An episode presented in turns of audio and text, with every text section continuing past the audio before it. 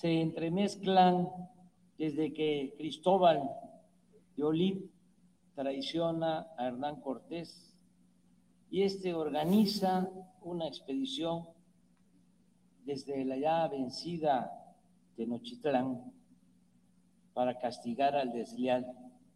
Pero cuando llegó a Honduras, de Olid ya había sido asesinado por otros españoles.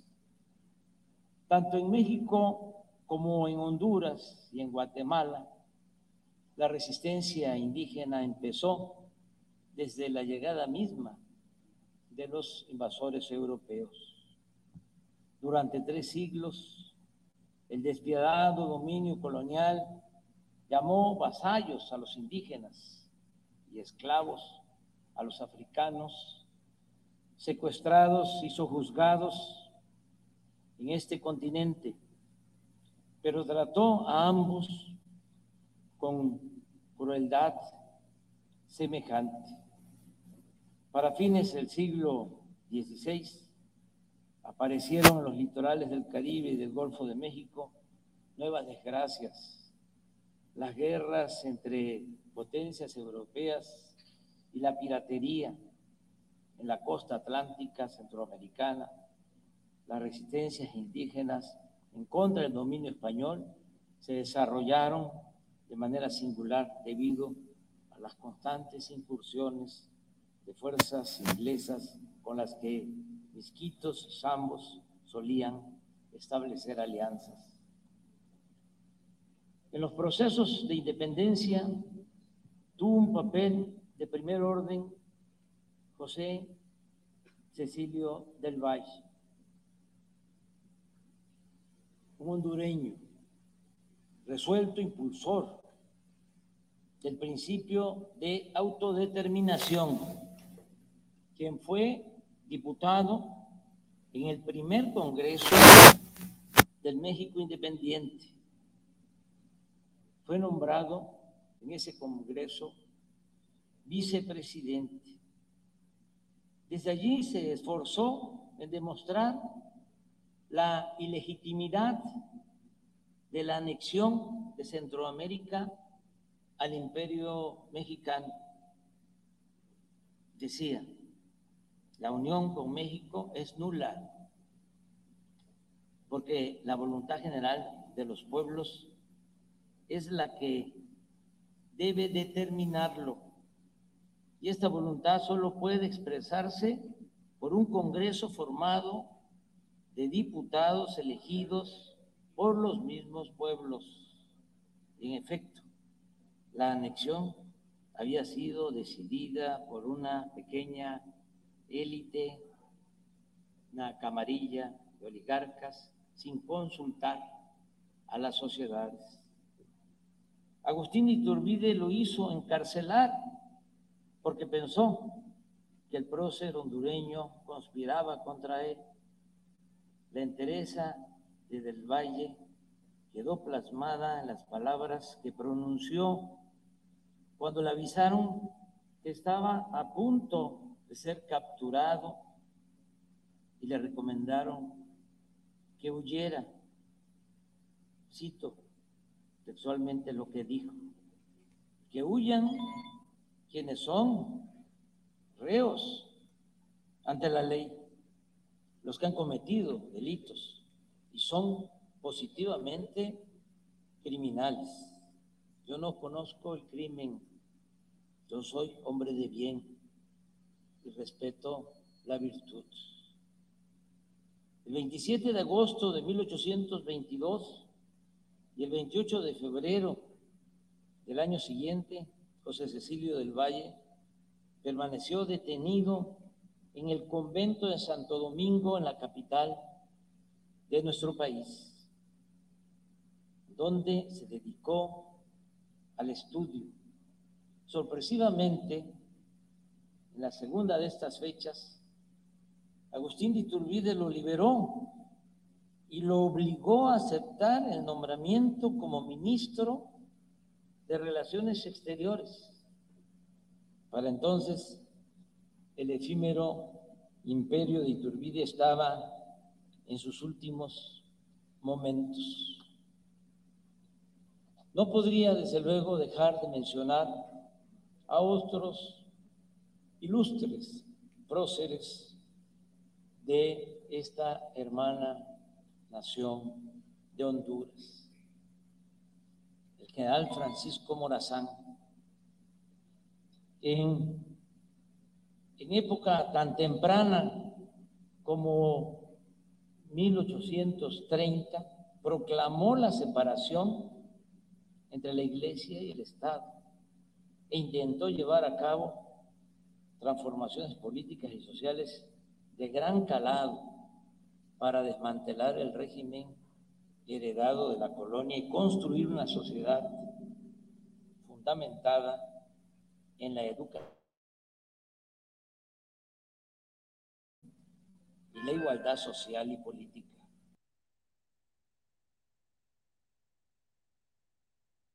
acorde con el ideario liberal. Pero las condiciones en la recién formada República Federal de Centroamérica no daban para tanto. El prócer se adelantó a su tiempo y el noble y meritorio empeño de Morazán por hacer realidad los principios de la libertad, la igualdad y la fraternidad se disolvió conforme el propio país se desmoronaba para dar paso a cinco repúblicas independientes. El resto del siglo XIX se asemeja en nuestras naciones porque transcurrió en guerras civiles entre centralistas y federalistas o entre liberales y conservadores y entre múltiples intervenciones extranjeras, fuera de Estados Unidos o de otras potencias europeas. Y como no debo extenderme en estas evocaciones históricas, paso por encima del siglo XX para centrarme en la actualidad. Como señalé al principio, los gobiernos de Honduras y de México comparten hoy visiones y propuestas para dejar atrás la larga noche del neoliberalismo, un periodo caracterizado por la dependencia, el autoritarismo, la impunidad, la desigualdad, la corrupción, y la descomposición social. Presidenta Castro, compañera Xiomara, los pueblos de México y Honduras se han manifestado por el ejercicio pleno de la soberanía, honestidad en el gobierno y el imperio de la justicia, especialmente para los más marginados, las mujeres.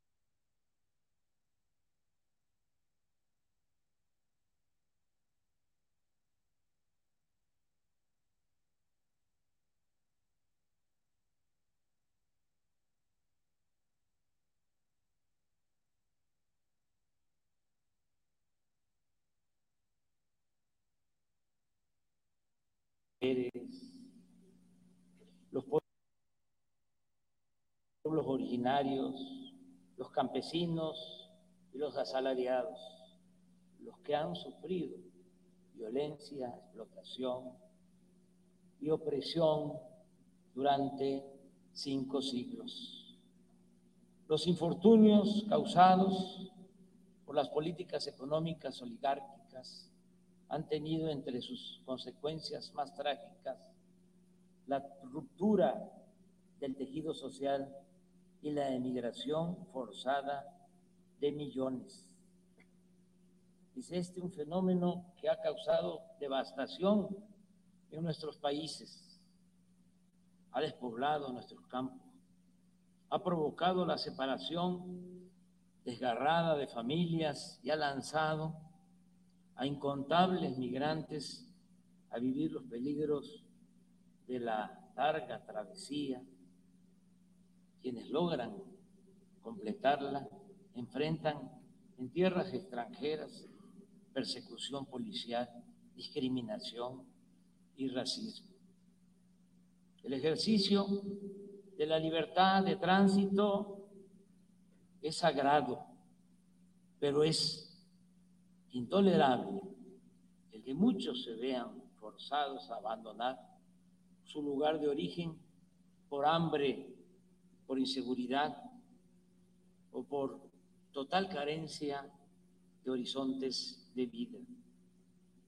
Esta clase de migración obligatoria, como usted lo ha señalado, y masiva, es un fenómeno que involucra a los países de origen, a los de tránsito y a los de llegada. Y la única forma de resolverlo es mediante el entendimiento y la cooperación multilateral. Por eso, en México el gobierno está empeñado en un proyecto de desarrollo y generación de bienestar para arraigar a la tierra a quienes hoy no tienen otro remedio que abandonarla. Pero además, de punto de partida, somos territorio de tránsito y estamos conscientes del sufrimiento y el riesgo que ese tránsito representa para muchos hermanos hondureños, guatemaltecos, salvadoreños y para todos los ciudadanos de otros países. Por eso hemos venido insistiendo en la pertinencia de aplicar en Centroamérica programas sociales como los que nosotros hemos estado aplicando desde hace tres años con buenos resultados en nuestro país.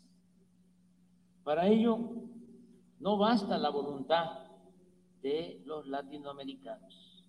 Necesitamos además que Estados Unidos se involucre de manera clara en la solución de un problema que también le afecta y que contribuya a financiar esos programas. En El Salvador ya se están aplicando dos, Sembrando Vida y Jóvenes Construyendo el Futuro. Y acabamos de suscribir el acuerdo aquí en Honduras para lo mismo, para que se apliquen estos dos programas.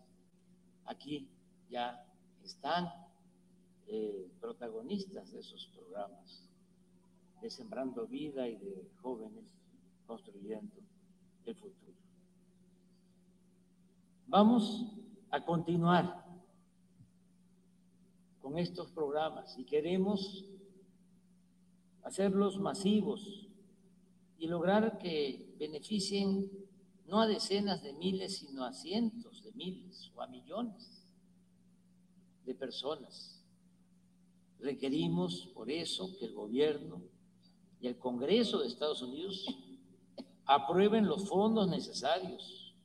Hablamos de unos 4 mil millones de dólares, que fue lo que el presidente Biden ofreció aportar para el desarrollo en el sureste de México, en Guatemala, en Honduras y en El Salvador. Este es un asunto en el que mantenemos una atención constante. El 29 de abril tuve una conversación con el presidente Biden y en ella volvimos a revisar la cooperación bilateral para el desarrollo de Centroamérica, en especial de Honduras. Incluso me mencionó que estaban analizando la posibilidad de garantizar visas de trabajo para hondureños. Lo expresó también para otros países de Centroamérica, pero me llamó la atención que mencionó de manera enfática Honduras. Yo creo que esto va a ayudar mucho al desarrollo de los países de Centroamérica para atender las causas profundas de la migración, pero también para ampliar las vías legales de regularización de migrantes y de refugiados, de lo que hablamos también hace un momento. Compañera Xiomara Castro, amigas y amigos hondureños, sembremos, o mejor dicho, sigamos sembrando fraternidad, allí donde hay desesperanza.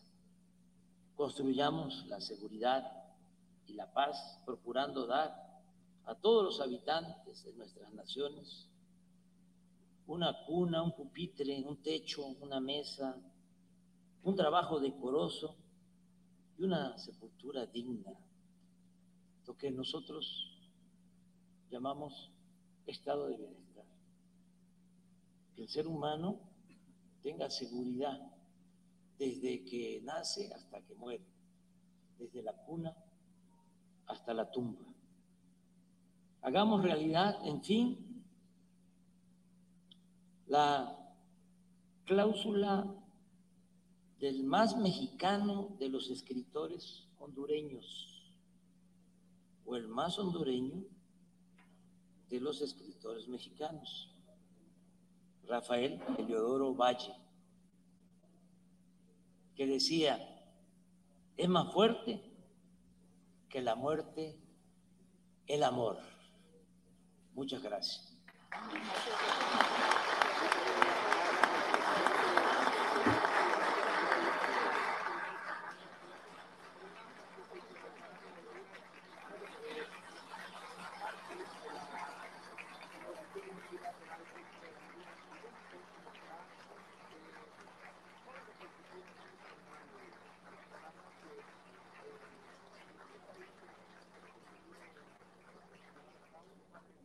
Muchas gracias.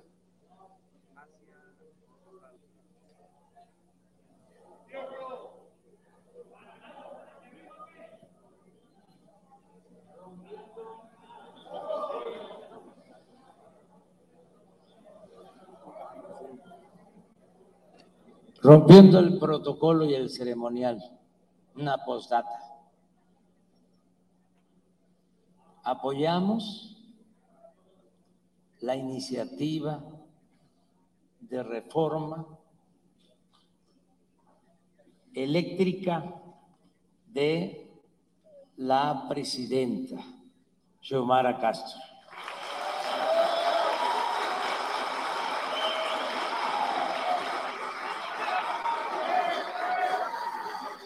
en beneficio del pueblo de Honduras sobre todo de la mayoría del pueblo, que va a tener la posibilidad de contar con energía eléctrica barata, precios justos de energía eléctrica para el pueblo de Honduras. Felicidades.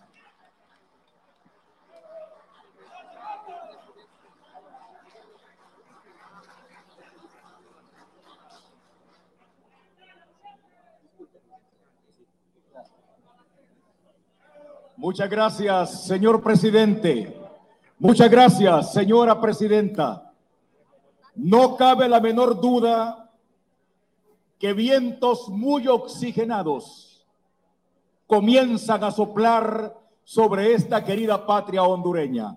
Muchas gracias, señor presidente de los Estados Unidos mexicanos, Andrés Manuel López Obrador. Muchas gracias por esta iniciativa señora presidenta de la República de Honduras, Xiomara Castro de Celaya.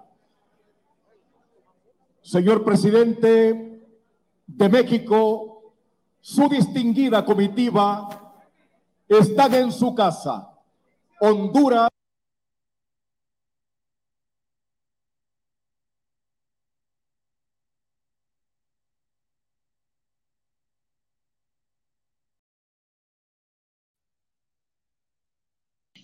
Mi gente bonita, ¿cómo están? Ya llegamos, ya estamos aquí, pudimos escuchar, eh, vaya, todo el discurso prácticamente del presidente López Obrador, un discurso en donde cierra el presidente hablando sobre la iniciativa de reforma eléctrica propuesta por la presidenta de Honduras, Xiomara Castro, muy parecida, déjenme decirle, a la propuesta de reforma eléctrica presentada por el presidente López Obrador. Quiero regresarle un poquito a este video, a esta transmisión en vivo, eh, particularmente al, fragmento en donde eh, es la presidenta de Honduras la que habla. ¿Por qué?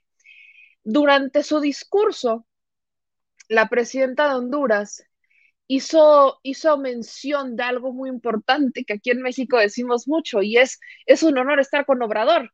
Eh, vaya, vamos por partes, mi gente, porque está interesante esto. ¿Qué es lo que pasa? Estamos en un contexto, lo vengo diciendo desde Guatemala y lo voy a reafirmar en este momento. El presidente López Obrador en México está tomando una postura completamente de liderazgo en la región. Punto. Con la gira se comprueba, discurso a discurso, en región en región se va comprobando la postura de México. Hay claros oscuros, hay claros oscuros dentro de la región, porque evidentemente hablamos de transiciones y hablamos de gobiernos distintos. El gobierno de Xiomara Castro, por ejemplo, hablando del caso de Honduras, es un gobierno que está entrando y que viene entrando con varios problemas. Partamos por hablar de su expresidente antes de que entremos en temas de la propia reforma, la reforma eléctrica, que sí es muy parecida a la reforma eléctrica de México o la que propuso el presidente López Obrador y que no se aprobó en algunos sentidos, pero hablemos primero del expresidente Juan Orlando Hernández, que ya fue extraditado a Estados Unidos y que se espera ya una comparecencia en el Tribunal de Nueva York para enfrentar cargos y acusaciones de participar en de, de perdón, participar por décadas en el tráfico de drogas con el fin de avanzar en su carrera política. Esa es una situación que la gente conoce bien, sobre todo aquí en México. Bueno, no, no estamos en México, pero sobre todo allá en México la, la, conocemos bien.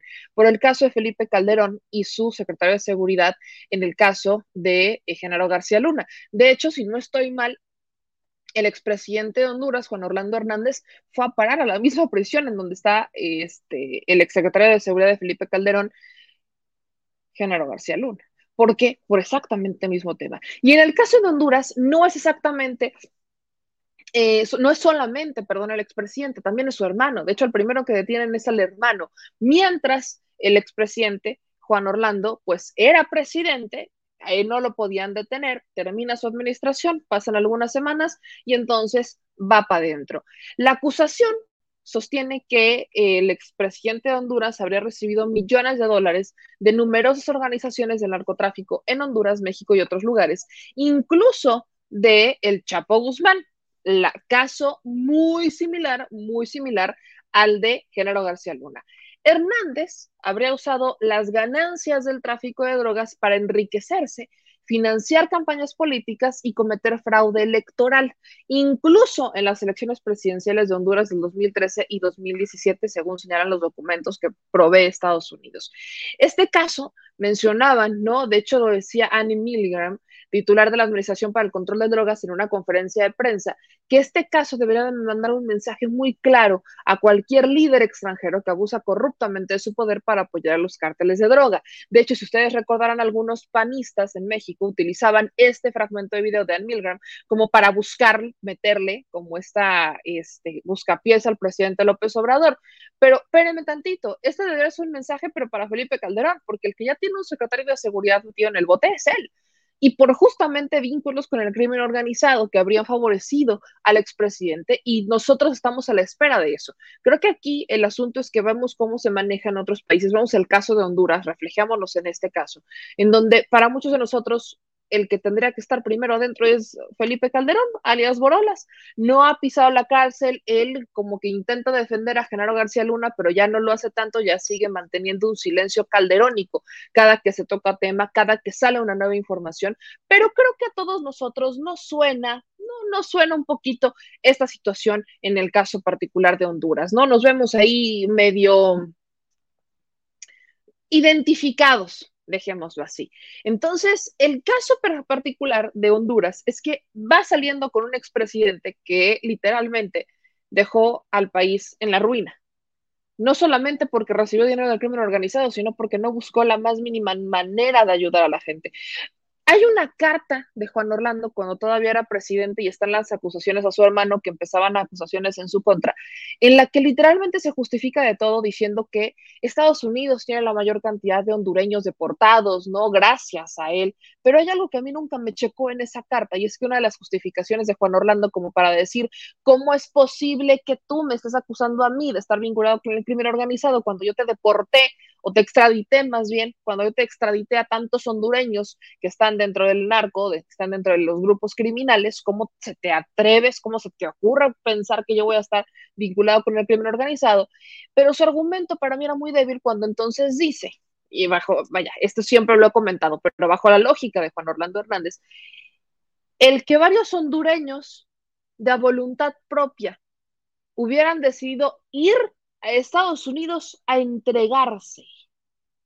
Juan Orlando dice que por esa situación, que como hubo varios hondureños que decidieron irse a entregar a las autoridades de Estados Unidos, entonces él queda como salvado, como si nunca hubiera tenido una vinculación. Lo maneja como si las personas, como si los hondureños, le hubieran tenido tanto miedo a su estrategia de seguridad que prefirieron irse a entregar a las autoridades de Estados Unidos. ¿no? Ese, es el, ese es el manejo de información que tuvo Juan Orlando Hernández, pero las autoridades de Estados Unidos tienen información completamente distinta. Entonces, bajo esta lógica, Juan Orlando deja al país en la ruina. De hecho, algo de lo que ya tenemos toda la claridad cuando llegamos aquí a México, o más bien cuando llegamos a eh, Centroamérica, sigo diciendo México, todavía no llegamos, estamos a un día de llegar. Cuando llegamos a Centroamérica, es que las caravanas migrantes inician en Honduras. Justamente el problema radica ahí. El problema empezó en Honduras. Sí, había migrantes salvadoreños, sí, hay migrantes guatemaltecos, pero los que inician la caravana como tal son en Honduras. Platicando con Diana, platicando con Diana Fuentes en, en, Guatemala, la primera transmisión que hicimos en Centroamérica, nos decía que sí, efectivamente, hay gente que desde afuera le inyecta dinero a los coyotes aquí para que organicen las caravanas. Entonces, ahí es cuando tenemos, ¿no? A una, este, cuando tenemos a una, ¿cómo llamarlo? Una política que ha fallado en materia de migración y en materia de resolución de conflictos. Eso es con lo que se encuentra Xiomara Castro. Así literalmente llega Xiomara Castro a encontrarse con gente con caravanas migrantes que vienen financiadas desde afuera o que alguien está inyectando el recurso para estos coyotes para que inicien las caravanas en Honduras y conforme va avanzando la caravana, conforme pasan El Salvador y conforme llegan a Guatemala, pues aquellas personas que quieren migrar del Salvador huyendo de las maras y aquellos que quieren migrar de Guatemala porque no hay chamba, pues se van uniendo a las caravanas y se hacen más grandes. Pero en este momento creo que es importante que yo les deje claro este contexto. Cuando hablamos de caravanas migrantes, que era una de las razones también por las que queríamos venir, porque aquí es donde nace esta información, inician en Honduras y todo radica justamente en las carencias en las que deja el expresidente Juan Orlando Hernández a Honduras. Y ahí viene mi segundo punto, que es lo que hablaba justamente el presidente López Obrador al término de su conferencia, al término de esta conferencia que tuvo hace, lugar hace unos minutitos, diciendo apoyo la reforma eléctrica, la iniciativa de reforma eléctrica que presentó el gobierno de Honduras, que presenta la presidenta Xiomara Castro. ¿Y de qué se trata? Escuche usted y dígame si no se le hace parecido un poquito esta propuesta de reforma eléctrica en Honduras a la que propuso el presidente en México. ¿De qué se trata? El gobierno de Xiomara Castro envía un proyecto al Congreso para una reforma estructural del sector de energía eléctrica que incluye, uno, revisar los contratos con las generadoras térmicas, eólicas y de otras, fuentes para que rebajen el precio del kilovatio hora. También el proyecto establece que en caso de no ser posible la renegociación, se autoriza a plantear la terminación de la relación contractual y la adquisición por parte del Estado, pagando el justiprecio de las plantas. El anteproyecto de ley especial de energía eléctrica fue presentado en el Parlamento hondureño e indica que el objetivo de la norma es garantizar el servicio de electricidad como un bien público de seguridad nacional y un derecho humano de naturaleza económica y social. Honduras, vaya usted, vaya usted haciéndome la lista, tiene una demanda de unos 1.700 megavatios de los que más del 60% son generados por plantas térmicas que funcionan con derivados del petróleo, lo que representa para el país una factura muy alta. Una veintena de generadores privadas suplen el 60% de esta demanda. Según los expertos, los gobiernos anteriores negociaron con las generadoras contratos leoninos por los altos precios en los que fijaron el kilowatt hora, muy por encima de los precios de los demás países de Centroamérica. Diputados oficialistas anuncian y denuncian irregularidades en la aprobación de esos contratos. El gobierno de Xiomara Castro se comprometió a una solución definitiva del problema porque la empresa eléctrica estatal N, que compra la energía, escucha esta vez esto, compra la energía de las generadoras privadas para distribuirla en dos millones de clientes y arrastra una deuda cercana a los tres mil millones de dólares en ellos. ¿Se les hace conocido el caso? Como que siento que les acabo de relatar un problema de la Comisión Federal de Electricidad. Algo de lo que nos hemos dado cuenta estando en Centroamérica es que no solamente compartimos historia y compartimos cultura, sino que también compartimos los mismos problemas. Esto radica en que las empresas privadas vienen los presidentes y les permiten hacer absolutamente todo. En el caso de México y el caso de Honduras ocurre algo muy parecido en el tema eléctrico.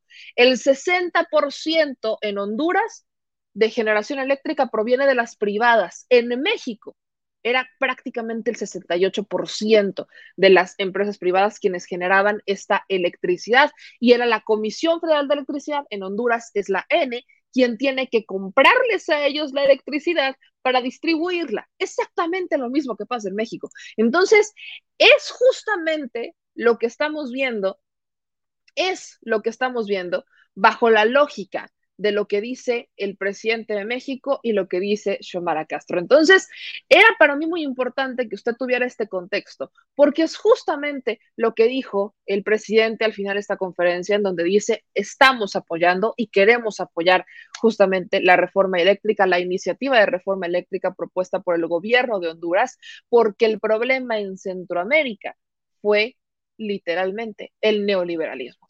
Ahora sí debería de quedar completamente claro ¿no?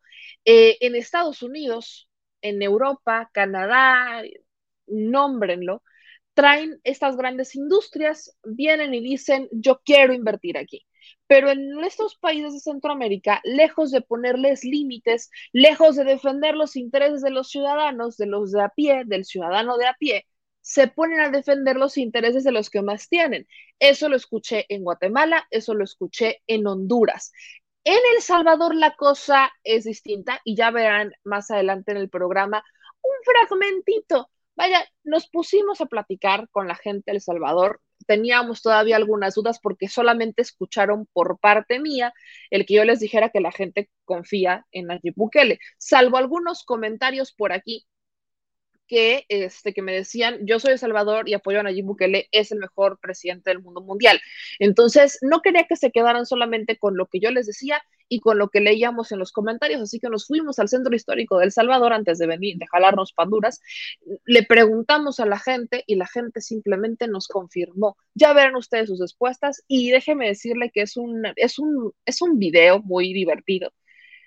No les voy a adelantar más, solo les voy a decir que el productor se pone a bailar, usted va a ver al productor bailando por el regreso, va a ver a algunas personas con fallas técnicas, va a ver algunas personas con fallas técnicas, estuvo divertido y va a ver a mí lidiar con las fallas técnicas de estas personas. Se va a divertir un ratito, sobre todo con las respuestas para que conozcan el caso de El Salvador, que es un poquito distinto al de Guatemala y al de Honduras. Pero bueno, mi gente, empecé, empecé bastante atrabancada, diríamoslo, empecé bastante atrabancada porque nos agarró literalmente mordido en la conferencia de prensa del presidente López Obrador y sí quería que pudiéramos empezar con esta conferencia para agarrarla completita. Voy aquí a saludar a algunas personas que dice, voy, en este channel casi nadie me pela, son muy aburridos, así que mejor me des, me des escribiré. Ok, voy, no sabía que veníamos aquí a, a, chismear para divertirse, pero pélenme a voy, a to fly, que dice que aquí este canal nadie lo pela, que nadie pela a Boy to Fly.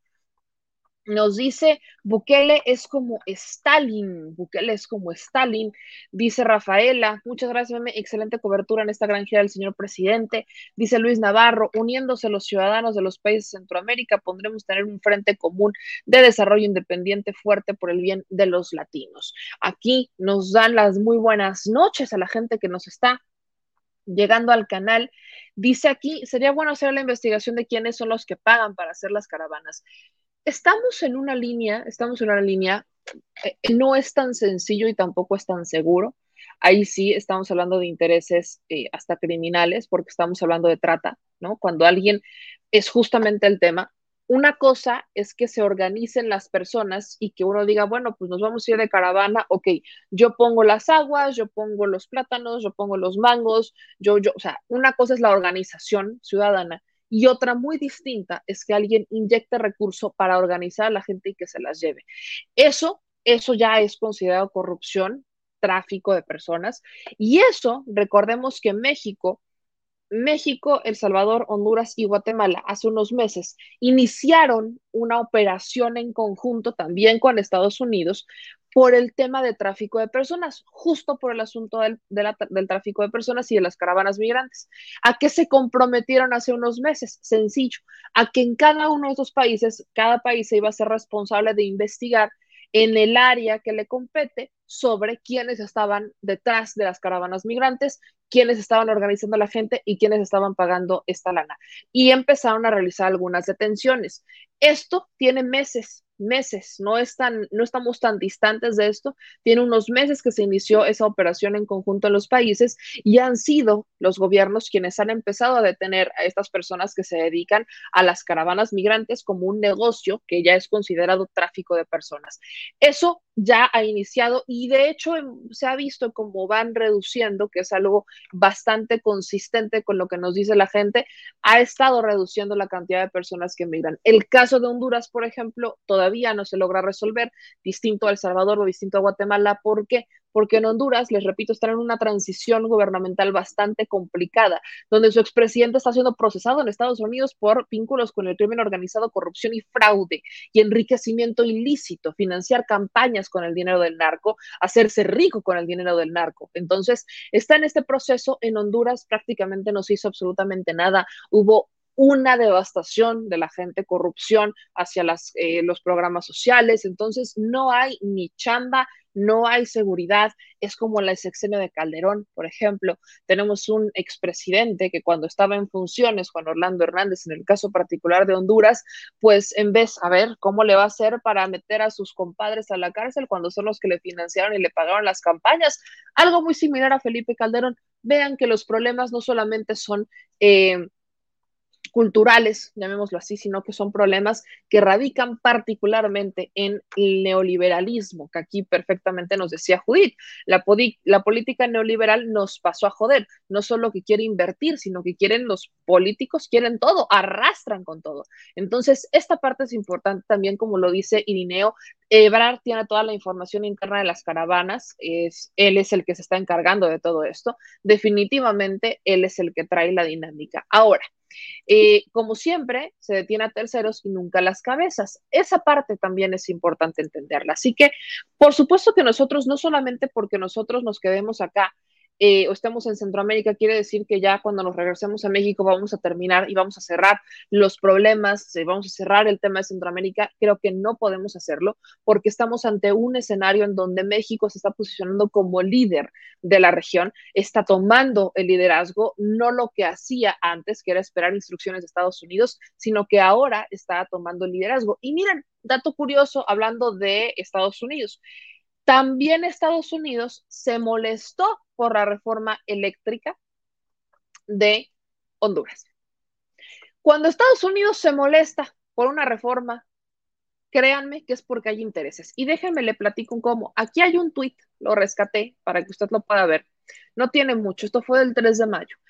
La embajadora Laura Dogu, que es aquí, es embajadora de Estados Unidos en la República de Honduras desde el 6 de abril, desde el 6 de abril de 2022, puso en sus redes sociales el 3 de mayo, La reforma energética es crítica para el desarrollo económico. Estamos analizando la propuesta energética y como escrito nos preocupa el efecto que tendrá sobre la inversión extranjera y la dependencia de la agencia reguladora. ¿Les suena un poquito la crítica? ¿Les suena como que siento que ya vi este escenario, como que ando en un déjà vu? Siento que ando como en un déjà vu. ¿Alguien se acuerda de una crítica similar, de una queja similar por exactamente el mismo tema? Mm, yo también. Estados Unidos hizo exactamente los mismos comentarios cuando México propuso su reforma eléctrica. Vean nada más. Esto definitivamente aquí no aplica mi, mi frase de no existen las coincidencias. Esto no es una coincidencia. Hay intereses de Estados Unidos que están siendo afectados y cuando se afectan sus intereses sacan la bandera de es que afecta la inversión extranjera. Ahora, ¿qué le respondieron en este caso? Enrique Reina, ¿no? Enrique Reina, que es secretario de Relaciones Exteriores y Cooperación Internacional de Honduras, dijo, señora embajadora, usted ha sido recibida con los brazos abiertos. La reforma energética es urgente como Estado combate una situación heredada de corrupción y pobreza. Nos preocupa su desacertada opinión sobre la política interna, la que no contribuye a las buenas relaciones con Estados Unidos. Vea usted nada más cómo andan, ¿no? Cómo andan las cosas Estados Unidos, ¿no? Haciendo exactamente lo mismo que hizo con nosotros, ahora haciéndolo con Honduras. Vamos a ver qué pasa en el caso de Honduras. En el caso de México, bueno, no hubo reforma eléctrica, sí hubo ley a la industria eléctrica, que fue una propuesta, que fue el plan A del presidente López Obrador a sabiendas de los intereses tan grandes que existían en materia eléctrica eh, por parte de Estados Unidos y por parte de otros países. Entonces, hizo lo que pudo con una iniciativa de ley en donde no se necesitaban las dos terceras partes para aprobarlo, pero Después propone, una reforma eléctrica, no fue aprobada y de ahí nos vamos a un escenario donde el presidente pues le pasa la estafeta al que siga, ¿no? Al que se quede eh, como abanderado del movimiento rumbo a las elecciones del 2024 para continuar y abanderar la propuesta de reforma eléctrica para ver si se logra este, aprobar en la siguiente administración. Ya no le tocará a él, pero es como una herencia que ahora sí que ya la aventó a la siguiente persona que sea el candidato del movimiento de te tocará a ti proponer una reforma eléctrica, ya no sabía, ya veremos si lo hace, ya veremos quién será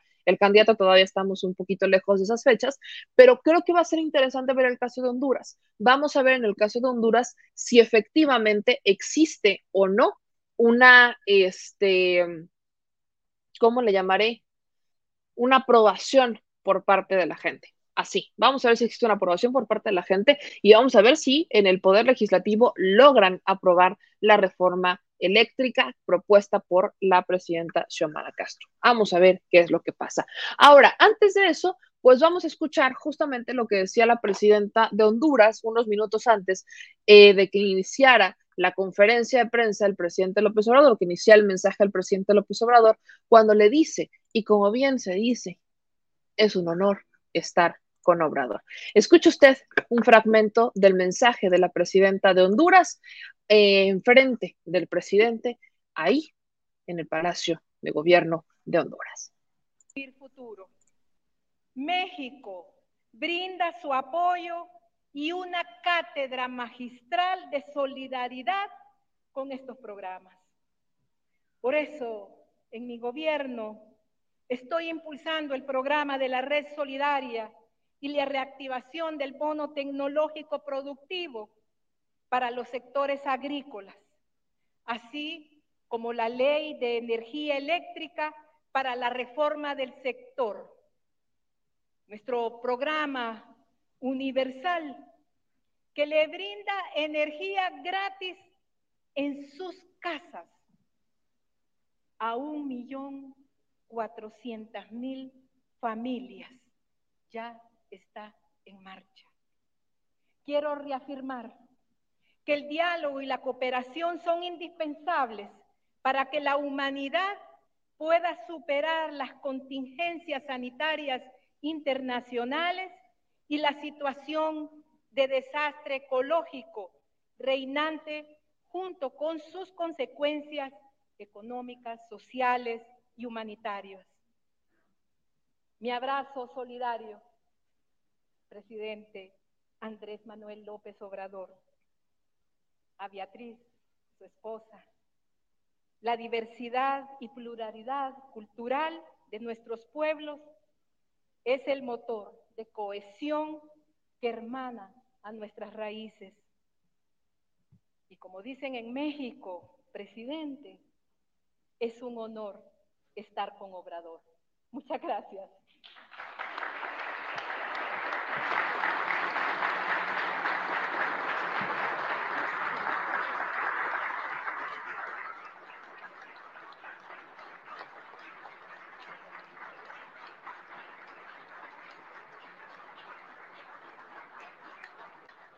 Hoy es un día de mucha gloria. Ahí está lo que dice la presidenta de Honduras. Es un honor estar con Obrador. Quiero contarle, ¿no? Ya entrando en la materia de los resultados, a qué, a qué se acordó, pues. Los acuerdos a los que llegan son interesantes, son similares a los que ha llegado el presidente López Obrador tanto en, en El Salvador como en Guatemala, pero aquí como hay una mayor coincidencia incluso, ¿no? Eh, son gobiernos, el presidente desde México decía, vamos a apoyar a Xiomara Castro, vamos a apoyarla, vamos a ir a visitarla, vamos a buscar coincidencias, acuerdos, cooperación entre México y Honduras para apoyarla a salir adelante. Es algo similar a lo que hizo con el presidente de Perú, por ejemplo, algo similar a lo que ha hecho con el presidente de Bolivia. O sea, México ha buscado este, apoyar estos gobiernos, gobiernos que tienen una tendencia hacia la izquierda en América Latina, en donde las resistencias se están levantando. Pero aquí hay varios, varios acuerdos importantes. El primero tiene que ver con el corredor del Istmo. Esta gira, uno pensaría que solamente se aboca al tema de migración y a los programas sociales, que como les decía cuando estábamos en El Salvador, pues los programas sociales ya están surtiendo un efecto. La gente nos dice, ya empezaron a dejar de migrar, gente que trabaja en aduanas, nos dije, no hemos visto eh, caravanas migrantes y tampoco hemos visto, al menos en los últimos dos, tres meses, que se organizaran grupos de salvadoreños para salir a migrar y que el problema ya se resolvió. Por supuesto que no. Esto es algo que tiene que seguirse implementando, como en El Salvador se hizo, ya empezaron a dar frutos, ya hay resultados, entonces, ¿qué hace México y El Salvador? Van a inyectar más recursos para ampliar el programa y ya El Salvador va a poner dinero. Antes era solamente recurso de México, ahora El Salvador va a poner recursos, van a poner la mitad y la mitad para hacer más proyectos, para vaya a tener un mayor alcance ya en 10 departamentos en El Salvador de los programas sociales. En Honduras, la dinámica es muy similar, los programas sociales se empiezan a implementar, la presidenta agradece al presidente López Obrador, pero del otro lado, ¿no? Algo también que ocurrió en Guatemala es que México va a tener una mayor colaboración en materia aduanera o aduanal, ¿no? no sé cuál es el término correcto, pero va a tener una mayor intervención en la materia, va a buscar cooperar con estos países, en el caso de Honduras, con mayor simplificación de los trámites y coinciden en la necesidad de continuar realizando esfuerzos conjuntos con el fin de aprovechar las oportunidades que ofrece el Tratado de Libre Comercio entre México y Centroamérica. Contexto, México es el país que más tratados comerciales tienen con todos los países en el mundo y también hay uno con Centroamérica. No solamente, o quizás para nosotros el más importante es el TEMEC, por la relación y por la cantidad de dinero que brota del TEMEC por parte de la relación con México, Estados Unidos y Canadá, pero también existe un tratado de libre comercio entre México y Centroamérica. Entonces, con base en eso, se van a compartir las mejores prácticas en materia de infraestructura y facilidad comercial en beneficio particular de la construcción del corredor seco en Honduras y el corredor interoceánico del Istmo de Tehuantepec. Además, en México viene algo también interesante ah, en el tema eléctrico. Lo que buscan hacer es mecanismos de cooperación para colaborar en la materia energética y que entonces esta, eh, este proyecto como el Sistema de Interconexión Eléctrica de los países de América Central, el CIEPAC, sea una prioridad y que se pueda contribuir al desarrollo en materia energética y que en la región sea mucho más competitivo en la materia. También se reconoce el potencial de desarrollo que representa para Honduras los yacimientos petroleros en la Mosquita y Mar Caribe. En solicitud de Honduras, México va a buscar identificar espacios de colaboración para apoyar en la asesoría de exploración y explotación petrolera en estas zonas. O sea, México va a apoyar a Honduras para que les asesore en cómo explotar y explorar la, este, los yacimientos que tienen de petróleo, no recursos recurrir solamente a los eh, europeos o a los estadounidenses, sino que México va a abordar ese tema. Otra cosa es la movilidad urbana, como un elemento de vinculación cultural y económica entre la población migrante de los países de origen, tránsito y destino, expresaron la necesidad de conjuntar esfuerzos para dar una respuesta y ahí es en donde entran las acciones colectivas como los programas sociales. Por eso, ambos mandatarios, México y Honduras, acordaron impulsar los mecanismos de colaboración entre las 14 representaciones consulares de Honduras y las 51 representaciones consulares de México en Estados Unidos, así como iniciar un diálogo con El Salvador y Guatemala hay excelentes resultados. También son 10 departamentos en Honduras que ya están implementando los programas Sembrando Vida y Jóvenes Construyendo el Futuro, que ha generado una fuerza social, ha generado empleo. Hablamos de 10 mil productores en 10 departamentos por parte de Sembrando Vida y 10 mil jóvenes que operan en 16 departamentos de Honduras. En materia cultural, hay una firma o va a haber una firma de un memorando de entendimiento entre el gobierno de Honduras y el Fondo de Cultura Económica de México, el que encabeza Paco Ignacio Taibo II, que va a permitir una apertura de una librería de este fondo en Tegucigalpa. O sea, vamos a tener un fondo de cultura económica en Tegucigalpa. Eh, también hay un interés por el que México provea a Honduras de asistencia técnica, esto es lo que les decía en materia archivística, protección, conservación, recuperación y restitución de bienes culturales, apoyo a etnias y grupos culturales minoritarios y memoria histórica. Esto es clave porque ahí es en donde entra Beatriz Gutiérrez Müller, la esposa del presidente López Obrador. Recordemos que ella es escritora, que ella es una académica con experiencia en la materia. Entonces, en donde va a aportar su conocimiento es justamente en esto, en la materia de asistencia técnica archivística para rescatar la memoria histórica. Otra cosa es que, vaya bien, los programas sociales, eh, existen mayores programas que ha hecho la presidenta Xiomara Castro, como el de Red Solidaria, que está dirigido a erradicar la pobreza extrema con un bono tecnológico productivo. Hay un empeño por, este, por combatir la corrupción y la impunidad en el ejercicio de la, en el ejercicio de la función pública y privada, que es un factor medular para la degradación y en ese sentido pues hay acciones en Honduras como la creación de la Secretaría de Transparencia y la lucha contra la corrupción, el programa de gerencia por resultados y la Secretaría de Planación Estratégica. Además, este Honduras felicita a México por la apertura del Aeropuerto Internacional Felipe Ángeles, así como por la construcción del Tren Maya y acordaron promover la realización durante el segundo semestre del 2022 de una conferencia internacional en Centroamérica con el objetivo de impulsar un plan de acción que atienda las causas estructurales de la migración y se propone que Honduras sea el anfitrión de la, de la conferencia.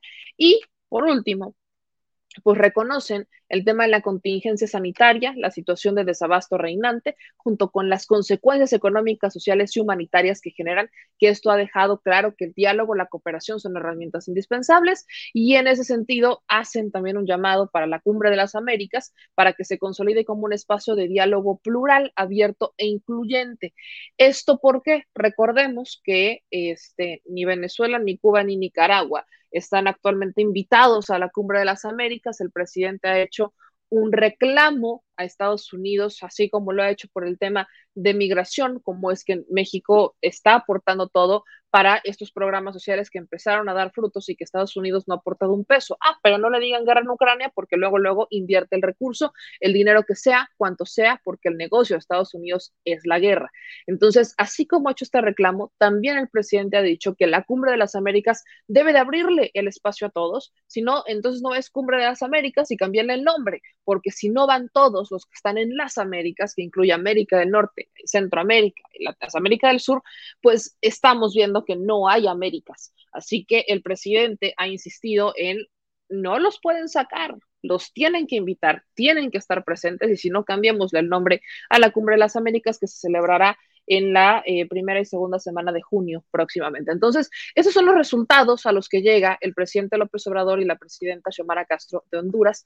Ahí es en donde llegan a acordar eh, mayor inversión. Vienen estas felicitaciones, viene el que Honduras sea sede de una reunión en Centroamérica y México va a apoyar muchísimo a Honduras con asesoría, con capacitación en materia eléctrica en materia petrolera y en materia archivística. Creo que son tres grandes acuerdos a los que llega el presidente López Obrador en Honduras. Y esto es lo que ocurrió en esta gira. Recordemos que en este momento el presidente López Obrador pues estará descansando, bueno, viene una cena y luego descansa en Honduras para volar el día de mañana a Belice. En Belice lo que va a pasar es que se va a firmar un, este, un acuerdo justamente como se ha firmado los acuerdos en El Salvador, Honduras y Guatemala por los programas sociales, bueno, viene la adherencia de Belice, que va a estar en estos programas sociales también, y de ahí el presidente López Obrador irá a Cuba. Cuba, que en este momento se encuentra en una situación de tragedia por esta explosión de un hotel, por una concentración de gas en donde hay muertos y hay heridos. Toda nuestra solidaridad con el pueblo de Cuba, fuerza Cuba, el problema es grave. Recordemos que Cuba, en Cuba, como lo decía en la transmisión de la tarde, pues hay un desabasto de, eh, de medicamentos gracias a la pandemia y también al embargo, bloqueo por parte de Estados Unidos. Y bueno, Vamos a regresar un poquito al Salvador, mi gente, porque miren, aquí trae un comentario de The Magic Macora que dice, esta mujer estuvo unas horas en El Salvador y ya habla como si conociera El Salvador. Pues mira, The Magic Macora, esta mujer o sea, yo, no va a hablar sobre El Salvador como si conociera El Salvador. Yo le pregunto a la gente que vive en El Salvador, tal y como lo hicimos en Guatemala, y que espero tener la oportunidad de hacerlo aquí en Honduras. La neta es que eh, ya no, aquí está un poquito más complicado, está un poquito más inseguro, entonces está canijilla la cosa, por eso es que estamos transmitiendo desde acá. Aparte no traíamos este, iluminación, no traíamos lámpara, porque bueno, se nos olvidó. Entonces, hacerlo en la calle en la noche está complicado, ¿no? Eh, bajo esta dinámica, yo quiero que usted escuche a la gente del Salvador. No me escucha a mí, Don Magic Macora. ¿Por qué a mí? No, no tiene, tiene toda la razón, Don Magic Macora. No tienen por qué escucharme a mí. Tienen que escuchar a la gente de El Salvador. Yo le quiero platicar cómo es que literalmente llegamos hasta el centro histórico de El Salvador. Ahí están, ¿no? Las imágenes Así es como llegamos. Cualquier parecido con México es mera coincidencia. Estas son las calles para llegar al eh, centro histórico del Salvador. Algo que pude notar, les voy a platicar primero lo que yo vi, lo que yo vi en El Salvador, porque El Salvador creo que escucho muchos comentarios positivos del presidente de El Salvador que atiende mucho a los pobres y que es una persona de buen corazón. Son comentarios que ustedes van a escuchar que nos dice la gente. Eh, pero yo veo que existe mucha pobreza, es un hecho, existe mucha pobreza, existe mucha necesidad, hay muchísima gente trabajando, estaban trabajando eh, por las calles todavía, este, ya cuando empezaba a caer, a caer la, la noche. Y algo que notamos mucho, aparte de trabajadores, aparte de que este, había muchísima gente, son esas coincidencias con México. Díganme ustedes en los comentarios como a qué lugar se les hace, como a qué lugar se les hace parecido este, esto, ¿no? Aquí nos dice Saúl que parece el eje 1 norte, ¿no? Algunas personas nos dicen eso. Eh, vean ahí, aquí Arturo nos dice se parece a Tepito. Yo me sentía como en casa, se le soy muy sincera, yo me sentía como en casa. Rocío Zúñiga justamente nos dice parece Tepito, ¿no? Parece Tepito. Este, aquí nos dice parece Tepito o sea, la gente aquí se parece la Meche, ¿no? También parece la Meche, eh, la Merced, para los que no conocen la Meche, la Guerrero, por ejemplo. Vean, ¿no? Eh, las casas, ¿no? Las, las, casitas son de lámina, eh, había ahí casitas de lámina, establecimientos de lámina. Y esto es el centro histórico, este es el centro histórico. Aquí nos dicen, parece García, aquí parece, aquí quiero rescatar ese comentario, aquí nos dicen que se parece a Nesa, ¿no? Otros comentarios nos dicen aquí, Maena, que parece Nesa. Este, aquí nos dicen a la Merced, nos dice Led que parece la Ternet, que sí se parece como a Tepito. Este, la Guerrero, el Tianguis de Ojuelos de Jalisco, también el productor nos decía. Aquí nos dice Luis Cruz que se parece a Puebla.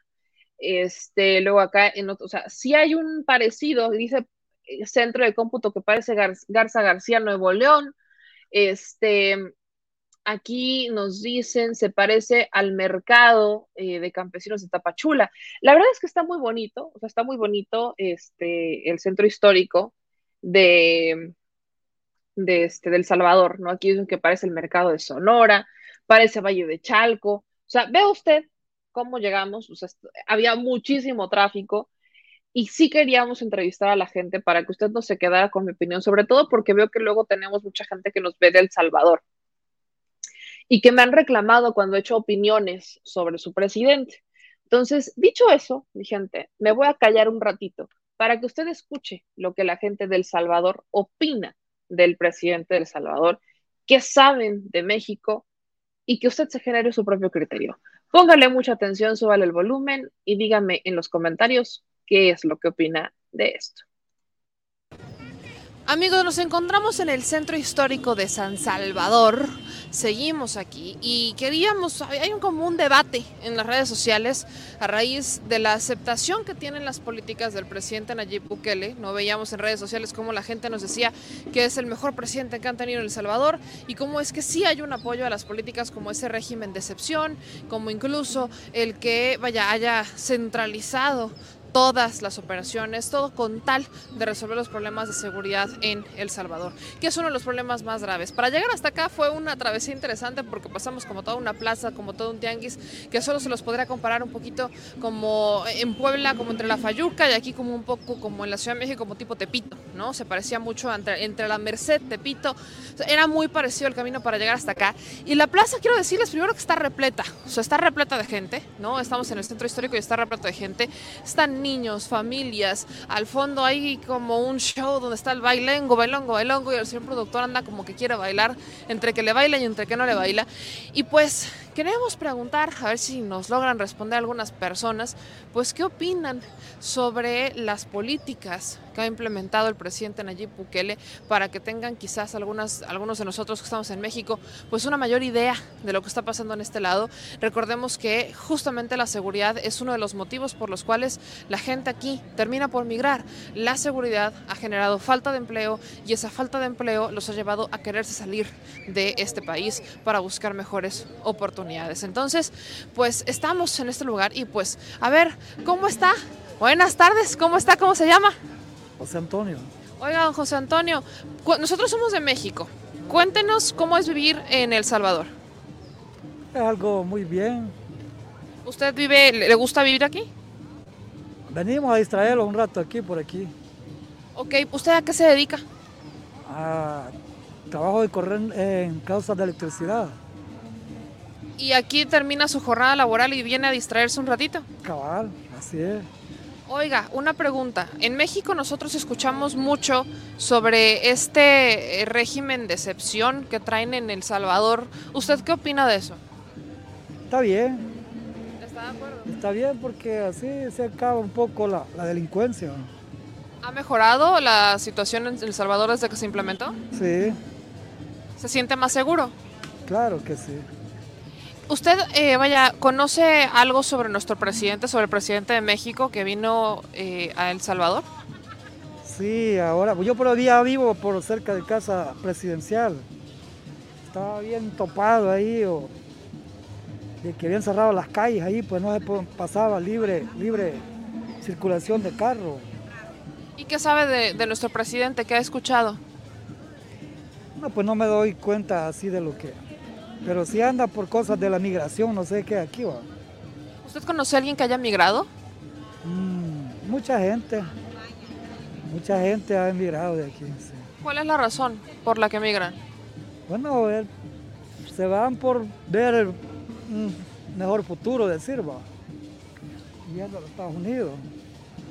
Y a raíz, por ejemplo, de este régimen de excepción, que bueno, la seguridad es uno de los temas también por los cuales la gente se ha ido, ¿considera que ha bajado un poco la migración? Mm, quizás no, porque de decir que el que siempre busca un futuro mejor, siempre como sea esté el país aquí, siempre agarran camino. ¿Conoce usted algo sobre los programas eh, sociales que se han implementado, como el de Sembrando Vida o Jóvenes Construyendo el Futuro, que son dos programas mexicanos que se han implementado en El Salvador? Y de hecho, hoy anunciaba también el presidente de El Salvador que él va a poner dinero de, su, o sea, dinero de, de- El Salvador más dinero de México para ampliar estos programas, que lo que buscan es darle recursos a la gente para que pueda sembrar en su parcela, hacer mucho más, este vaya, tener un trabajo aquí para no irse. ¿Ha escuchado algo sobre ello? No, no, no, Nada. no, nada de eso. Nada. ¿Usted en dónde se informa? ¿Eh? ¿Cómo? ¿En dónde se informa? Mire, o sea, en veces veamos las noticias así en Canal 6, decir, eh, o el 4, a Canal 4, 6. Son los más que me gustan ver. Ajá. Pues muchas gracias, por muchas gracias por compartir con nosotros un poquito. Oiga, muchas gracias. ¿Usted también lo tiene bien precioso? Ah, no, pues ni tanto como, como yo. No bien andar. O pues, yo me lo ya- con este calor hasta me dan ganas de traerlo más cortito. Se va. Oh, pues cómo no, ¿cómo se llama usted? A ver, véngase para acá, ya, ya que ya que vino conmigo. ¿Cómo se llama? No se vaya, véngase para acá. No, en televisión no, en redes, en redes sociales. Menos, dice. Oh. No, hombre, ¿cuál locuras? No, hombre. Oh, pues, no, hombre. Que aquí la gente, la gente también es, es, es cálida, pero vaya, hay un poquito más como de, de- comparándola con la gente de Guatemala, hay un poquito más de cerrazón a la hora de, de responder algunas preguntas o a la hora de, de- de compartir, de compartir con nosotros. Entonces, pues a ver, a ver si aquí alguien nos, a ver si aquí alguien nos responde. ¿Cómo están? Buenas tardes. Buenas tardes. ¿Cómo se llama usted? Ah, Francisco. ¿Y usted cómo se llama, madre? Yandek. Oiga, nosotros somos mexicanos. Hola, preciosa, ¿tú cómo te llamas? No, dice que ella no, dice que no. Oiga, nosotros somos mexicanos y venimos aquí preguntando, pues, ¿qué opinan? ¿Cómo se vive en El Salvador? ¿Cómo es vivir por acá? Ah, excelente. Aquí estamos bien. Estamos bien aquí. Sí. ¿Se- ¿Les gusta vivir por acá? Sí, como de aquí somos, aquí vivimos. ¿A qué se dedican ustedes? Al comercio. Al comercio. Yo, yo soy comerciante. Oiga, eh, no, ¿cómo afecta, por ejemplo, la seguridad cuando hay violencia? Se habla mucho de la violencia en El Salvador. ¿Cómo afecta al comercio?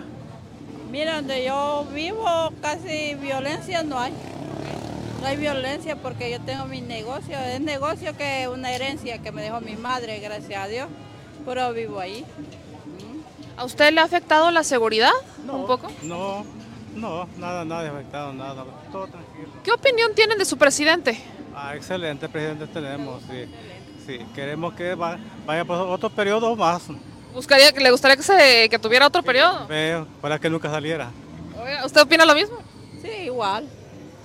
Oigan, ¿qué, les, ¿qué es lo que les gusta de su presidente? ¿Qué es lo que más les ha gustado que ha hecho? A todo lo ha ha ayudado bastante a la gente y todas las obras que está haciendo, buenas obras está haciendo. ¿Y a usted?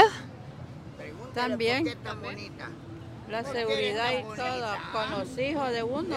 Porque ellos son mis nietos.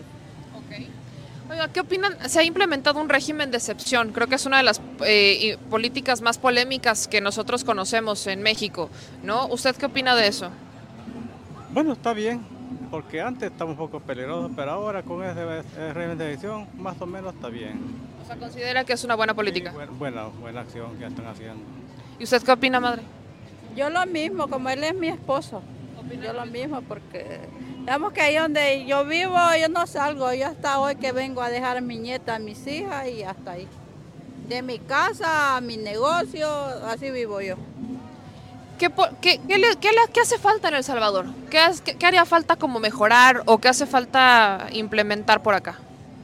Lo que hace falta es que toda la gente tenga trabajo, ¿verdad? porque casi, es lo que casi hace falta. Para que todos vivan, vivan bien.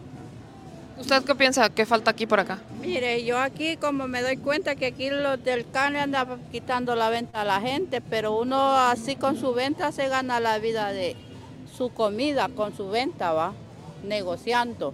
Porque uno no puede ir a robar para ir a para comer. Uno ya, ya de la tercera edad, uno tiene que ver como con el comercio, es que uno se... Porque yo tengo ya de nueve años empecé a echar tortilla a la parte de mi mamá y todavía tengo ese mi negocio, gracias a Dios. Oigan, ¿ustedes saben o conocen algo sobre el presidente de México que hoy vino a- con el presidente de El Salvador? ¿Saben algo? Sí, ha venido ahora, gracias a Dios que lo está visitando aquí al país. ¿Y qué opina de esa visita? Excelente, que tenga buenas relaciones con El Salvador, está, está muy bien. ¿Usted qué opina? Mire, yo no me doy cuenta de eso porque a mí noticias no me gusta ver. Yo paso solo en mi negocio. No me he dado cuenta de eso. ¿Usted, a usted le- les gustaría, por ejemplo, que se implementaran aquí, nuestro presidente vino para hablar sobre programas sociales para generar empleo? ¿Qué opina de eso? ¿Sabe, conoce algo de estos programas? No, hasta ahorita el programa que él tra- trae para acá no lo, directamente no, no lo conozco, ah. Pero ojalá sea un, bueno, un buen programa, buena ayuda que tenga para el país. ¿Y usted sabe algo? Pues me dice que. No, es lo mismo lo que dice mi esposo. Oiga, pues les agradezco mucho y que pasen un excelente día, ¿eh? Mucho gusto, ¿eh? Muchas gracias, ¿eh? Buen viaje. Pues aquí andamos. ¿Cómo? ¿Vea? A ver, venga para acá. A ver, usted que está joven. ¿Cómo se llama? Yo me llamo Oye, mira, ¿cómo es vivir en El Salvador? Se puede bonito ¿A qué te dedicas? a tomar. ¿Andas feliz? Feliz porque yo tomo. Oye, ¿qué opinas de tu presidente? A veces bueno, a veces malo. ¿Qué es lo bueno? Lo bueno es de que es bien feliz, pero Bukele por rato se porta bien, por rato se porta mal. ¿Y qué es lo malo? Lo malo es de que, puchica, a los polos que los dé guaro gati, mono. Oye, pues muchas gracias. Síguete divirtiendo, que tengas un bonito día. Pues allá anda feliz, feliz, feliz. ¿Cómo está usted? Manuel de Jesús Pérez. ¿Usted a qué se dedica? Me, me dedico en la rebusca en el mercado central. Oiga, ¿usted qué opina de su presidente? Bueno, más o menos regular. Más o menos. ¿Por qué? Bueno, hay cosas que hace buenas y hay cosas que las hace malas. A ver, dígame una buena Bueno, que mira por los pobres. y una mala. Que mira, ah, bueno, no sé, solo él sabe lo mejor. ¿Qué opina usted de este régimen de excepción que se implementó aquí? ¿Sabe algo? ¿Qué sabe? No, no sé nada. ¿No sabe nada? No. Eh, ¿Cómo le podría decir a nuestra gente que nos ve en México algo sobre El Salvador? ¿Qué es lo- ¿Cómo? algo sobre El Salvador que le puede decir a nuestra gente en México que le guste mucho. No sé, solo ellos saben lo mejor. Pues muchas gracias, ¿eh? Pues muchas gracias por, por entrevistar. Pues ahí lo tienen, mi gente. Hay de todo, hay de todo en nuestra plaza. Pero hasta este momento, prácticamente todas las opiniones que hemos recabado sobre el presidente de El Salvador son positivas. Prácticamente todas. Entonces, esta es una situación que vale la pena, que vale la pena tomar. Y sobre todo, sobre todo porque estamos ante un contexto en donde, vaya, o la gente no sabe, ¿no? Veíamos el tema de las mujeres que nos dicen, no, pues es que yo, a mí no me gusta, ¿no? No me gusta informarme, no me gustan las noticias, lo que diga mi esposo, me quedo con eso. Y vemos otro contexto en donde la gente como que anda eh, informándose muy poco, pero en realidad, al menos con la gente de a pie, la opinión es quizás pues bastante positiva. ¿Cómo están? Buenas tardes. Buenas tardes. Oigan, nosotros somos de México y andamos aquí preguntándole a la gente cómo es vivir en El Salvador. Ah, es un país muy organizado y muy bonito, hay mucha protección. Gracias a Dios que tenemos un presidente que vela por bienestar de la ¿Usted ciudadanía. tiene una buena opinión sobre su presidente? Ah, no, excelente, excelente. Si le pusieran nota, tiene 10, excelente. ¿Y usted qué opina? Puede, muy bueno, muy excelente es nuestro presidente. ¿Qué es lo que más les gusta? Es que él está en todo. Y si hubiera sido otro presidente, hubiera dejado morir más de la mitad de personas que habitamos aquí en nuestro país. ¿Qué es lo que más le gusta, por ejemplo, de, de- de la administración de Nayib Bukele? Ah, el apoyo sobre los jóvenes, las fuentes de trabajo, la seguridad en El Salvador, la, aparte de eso hay turismo, está en diferentes áreas, está apoyándolo bastante, está excelente. Oiga, en México conocemos muy poco sobre el régimen de excepción. Escuchamos que es una implementación que hizo el presidente Bukele para controlar el tema de la seguridad, el tema sobre todo de las maras. ¿Qué opina de eso? Pues eh, él ha tratado con los jóvenes, volverlos a reparar y todo, pero como los padres no pudieron repararlo, él sí los está reparando, está haciendo una buena función. Estamos agradecidos las madres que tenemos los hijos que están yendo a estudiar y está dando el plan de seguridad. Es bueno lo que está haciendo. ¿Y usted qué opina? Es lo mismo, lo- está bueno eso que le dice ella, está muy correcto. Oiga, nosotros, nuestro presidente vino el día de hoy para hablar sobre unos programas sociales. ¿Qué saben de eso? Sí, estábamos viendo el comentario donde lo están felicitando por sus gestiones que está haciendo y agradecemos también a México porque también está apoyando a nuestro presidente y están de la mano. Es bonito, lo están dando un buen ejemplo. ¿Y usted? Es muy correcto, está bueno lo que están haciendo para que los que andan huyendo por allá, delincuentes, que cómo está esto de duro, los, que los echen para acá para que paguen aquí, ¿verdad? Correcto. Oiga, ¿usted conoce a alguien que haya migrado? Hay bastante gente en El Salvador que ha emigrado y ha caído en México y ha regresado en México y es lo correcto. Aquí en El Salvador hay bastante fuente de trabajo, pero el problema es que no hay este apoyo. Pero hoy nuestro presidente está apoyando bastante gente que se, se ha ido a emigrar y todo. Por ejemplo, están sacando a los jóvenes a trabajar a diferentes áreas de, de, de otro país y eso es bueno porque el ministro de Trabajo está apoyando bastante. Oiga, ¿qué es lo que haría, por ejemplo, falta aquí en El Salvador? ¿Qué hace falta de mejorar? Bueno, yo creo que eh, todo está caminando bien. Eh, así vamos viendo eh, nuestro eh, esfuerzo que va haciendo nuestro gobierno, van muy excelentes. Creo que van caminando bien, bien, todo de la mano. ¿Qué hace falta mejorar en El Salvador? Aquí más que todo el desarrollo de los niños y todo, más que todo educar a la gente, cómo preparar los alimentos, cómo administrar su dinero en eso y cómo educar a los hijos. Pienso yo en eso. Oiga, pues les agradezco mucho estos minutitos, ¿eh? que pasen un excelente día. Pues ahí lo ven, práctica, o sea, estamos a nada que nos digan excelente servicio 5 estrellas. Así, excelente servicio 5 estrellas. Hagan de cuenta que me siento como en México cuando voy al Zócalo y le pregunto a la gente qué opina el presidente López Obrador y todos me dicen excelente servicio 5 estrellas. O sea, gente que le hemos preguntado, gente que nos ha dicho que está a favor de la administración de Nayib Bukele, del régimen de excepción, de las políticas y que se sienten felices y que vivir en El Salvador es una chulada.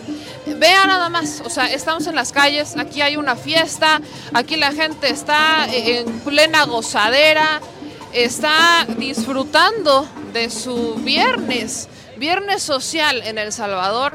Y yo quería que usted tuviera esta, pues vaya, que no lo escuchara de mí, porque yo se lo comentaba en la transmisión que tuvimos de la, vaya, de la cobertura de la visita del presidente Andrés Manuel López Obrador a la visita de El Salvador con el presidente Nayib Bukele y justo se los, o sea, yo, yo les decía, a mí me lo dijeron, ¿no? Veníamos en el camino y me lo dijeron, pero muchas personas me decían, es que no saben, es que no se informan.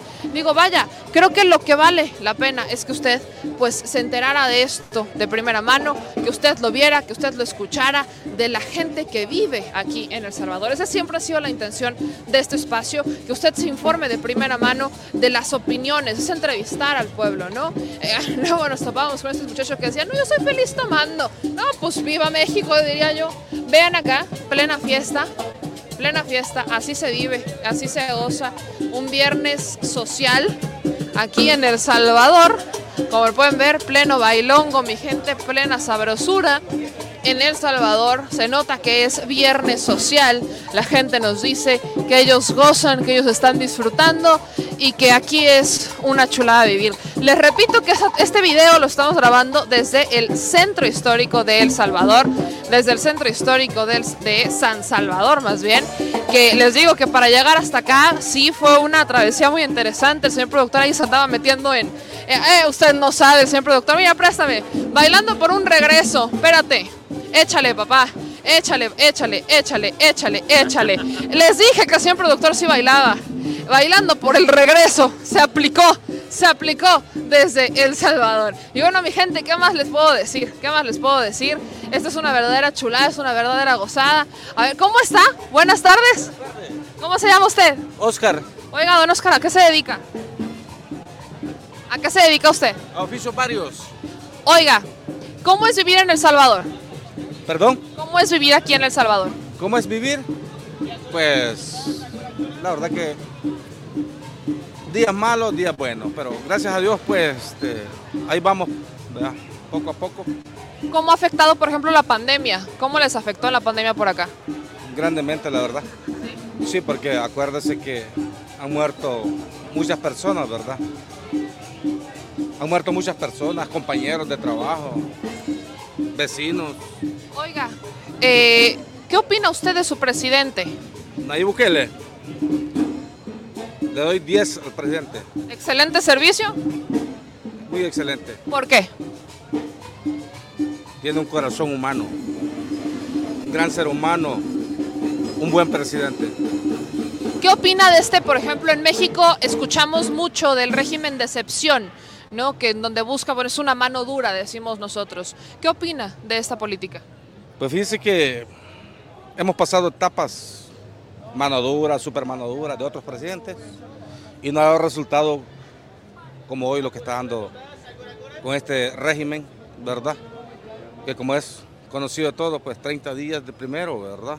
Del 27 de marzo al 27 de abril, de ahí se prorrogó otros 30 días más. Creo que sí, excelente. Para lo que somos personas de bueno, de buen trabajar, honradas y honestas, nos sentimos orgullosos. ¿Cuál ha sido la diferencia de este régimen de excepción o de esta estrategia con la que hacían otros presidentes? ¿Por qué esta sí está funcionando? La voluntad. La voluntad de las autoridades de querer combatir el auge delincuencial que tenemos en nuestro país.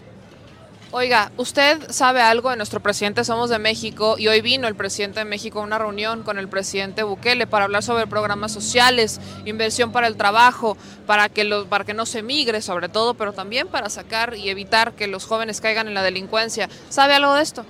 Fíjese que este, sí tuve conocimiento que el presidente Anlova vino yo al país, de volar leo, leo, leo algo, como dicen, vemos las redes sociales, lo- lo- los canales, etcétera. Sí, este, qué bueno, qué bueno, la verdad es que este,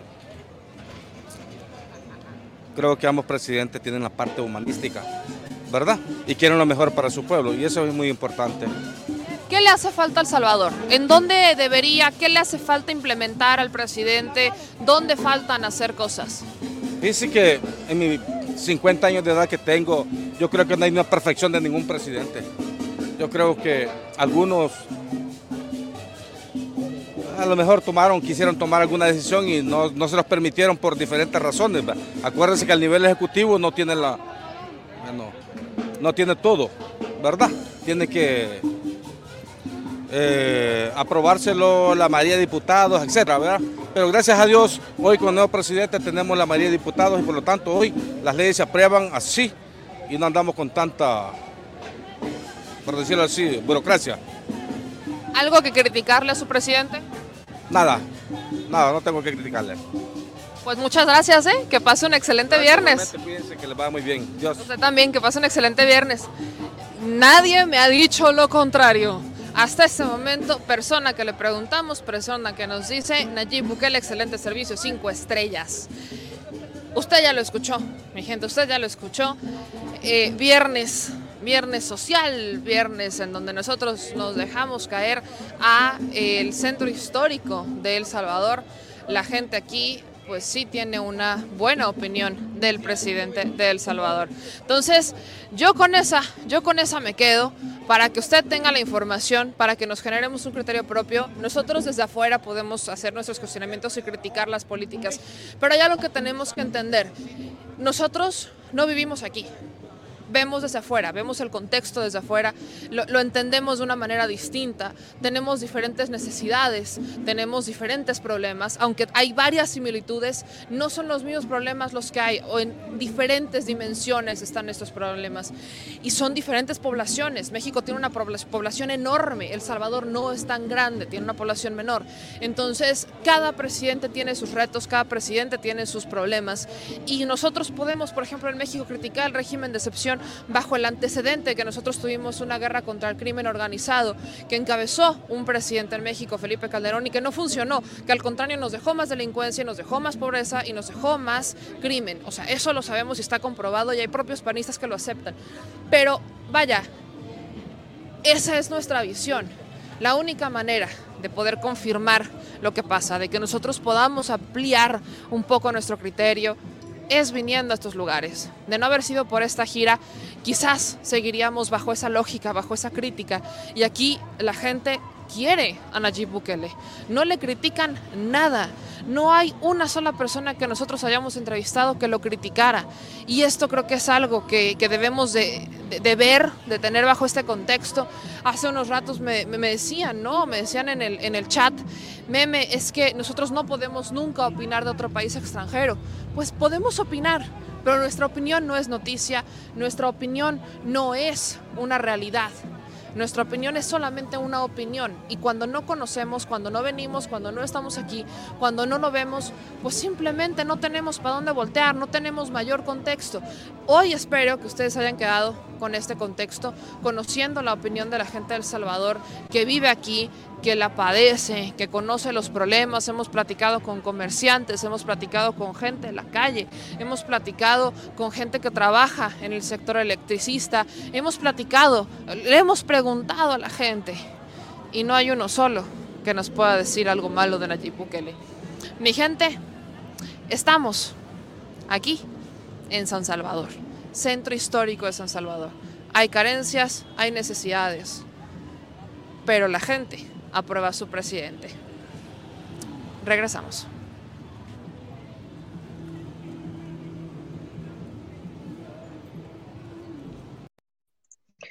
Pues ahí lo tienen, ahí están las entrevistas que hacíamos el día de hoy en El Salvador, en San Salvador. Nos tocaron algunos que estaban con fallas técnicas, son amigos de Colosio y de Borolas, estaban con fallas técnicas. Entonces, vaya, yo lo digo, de, no haber eh, llegado aquí, nos habríamos quedado quizás con la opinión que tenemos bajo la experiencia que tiene México, bajo nuestro contexto. Por eso es importante preguntarle a la gente que lo vive y que lo padece. Es lo mismo en un fenómeno un poco menor, pero es más o menos lo mismo lo que pasa en estados, ¿no? No podemos hablar como mexicanos, pero cada estado tiene sus propios problemas, tiene sus propias fallas y cada uno tiene ahí un trabajo que hacer, ¿no? Entonces, bueno, pues yo con esa las dejo, sobre todo de la gira de Centroamérica.